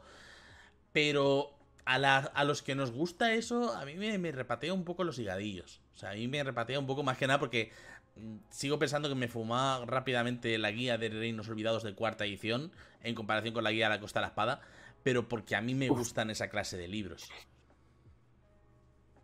También es cierto que tú ves cómo está un poco construido la guía de Costa Espada para Quinta.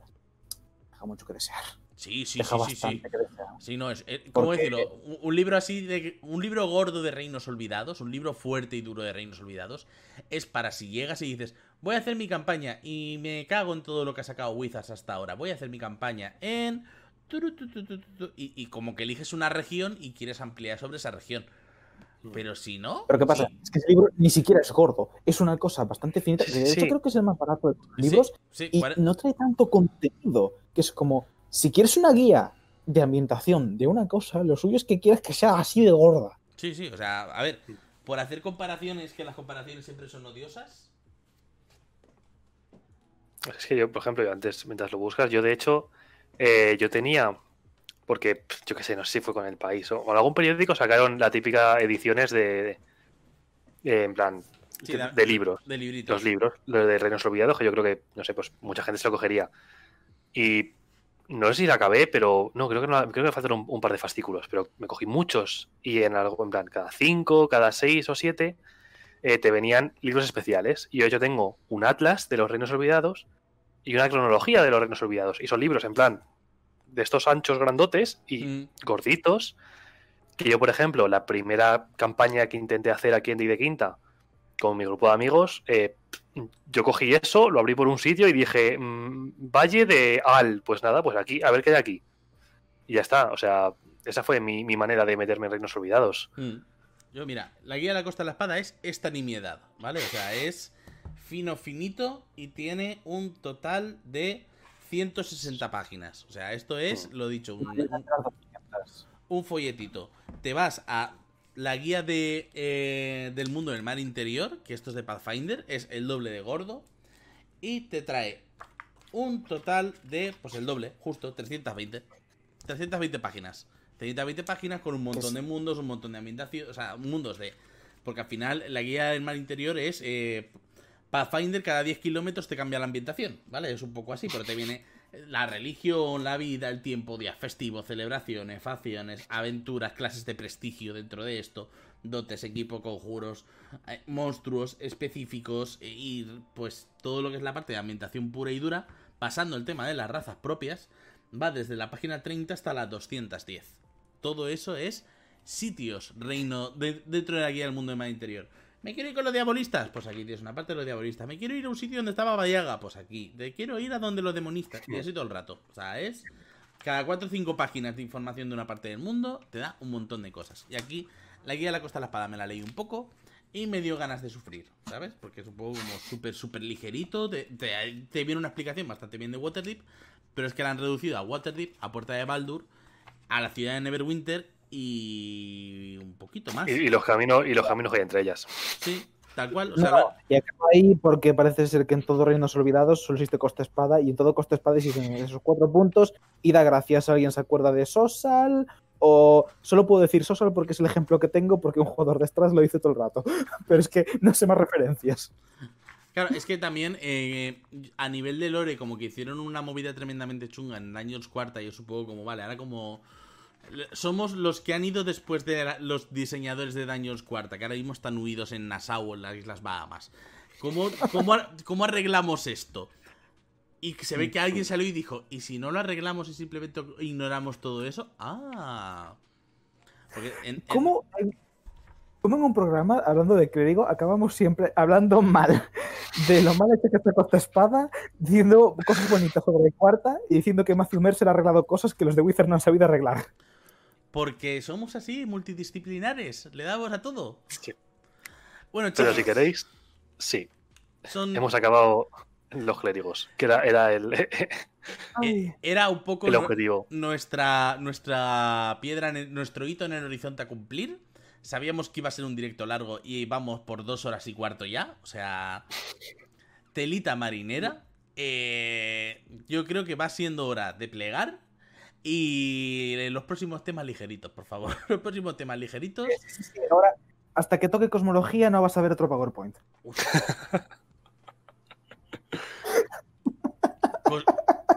cosmología es para poner música de yoga de fondo, en plan de hoy, y cosas así súper.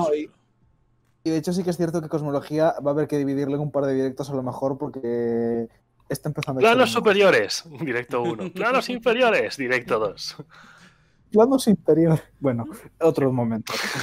Un día hablaremos guapamente de Sigil, que eso sí que tiene que estar guapo. En Sigil voy a montar, en Sigil voy a montar una aventura en algún momento, vaya.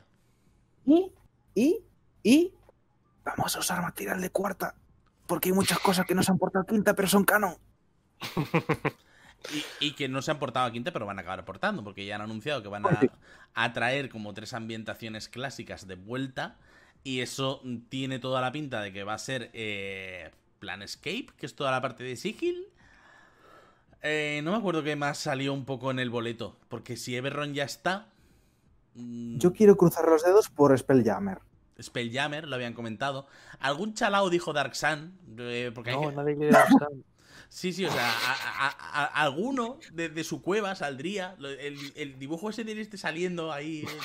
En plan de, ya, ya se Dark Sun. Sí, sí, es un poco en plan Ya salió Dark Sun. Gente que os gusta Dark Sun, os queremos, ¿vale? O sea, os queremos, pero, Hay un meme flotando en el aire, es así. Os queremos, pero os explicáis muy mal. O sea, os vendéis muy mal. Pues lo dicho, chiquis, vamos a plegar dos horas y cuarto ya. Eh, hay gente en el chat que está diciendo que los hagamos más largos. Eh, yo creo que con dos horas vamos bien. Hagámoslos más frecuentes, no más largos. Eso sí, trataremos de que haya más tira con ventaja, que ha pasado mucho tiempo entre el anterior y este. Y de hecho el anterior eh, fue sin Green, fue con Jun, que fue el Traed vuestros mm. dungeons. Así que habrá ahí una especie de contenido crossover, universos Marvel de dungeons y haremos ahí cosas.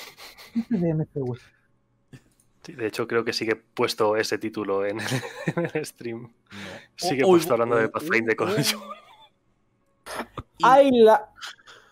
Y me avisas ahora. Acabo de abrirlo. ¿Tú sabes lo que me No, lo tengo abierto, pero tenía puesto el PowerPoint. ¿He cerrado el PowerPoint ya? Ay, lo que me va a costar de editar esto. Nada, pon un cartel así por encima y ya está. bueno, chicos. Dos horas después. Sí. Sí, sí, sí, o sea, he caído tardísimo. Vamos a despedirnos ya aquí. Eh, muchas gracias a todos los espectadores, a toda la gente que nos hayáis visto. Recordad que tenéis abajo nuestras redes sociales. Eh, de hecho, por cierto, aún está el Patreon ahí. Olvidaros del link de Patreon, que eso no me ha dado tiempo a arreglarlo. Eh, mm, podéis además entrar en nuestro Discord, donde hablamos habitualmente de cosas roleras. De hecho, os voy a dejar el enlace ya mismo. Y para los que nos veáis desde los YouTubes, podéis. Mm, entrar en nuestro Discord porque os lo dejaremos el enlace en la cajita de texto. Somos gente muy maja, muy maravillosa. Ya no nos comemos a nadie, o sea, todo bien. Y eh, nos vemos en próximos directos, nos vemos en próximos vídeos. Muchas gracias y hasta luego. Chaito. Ameno.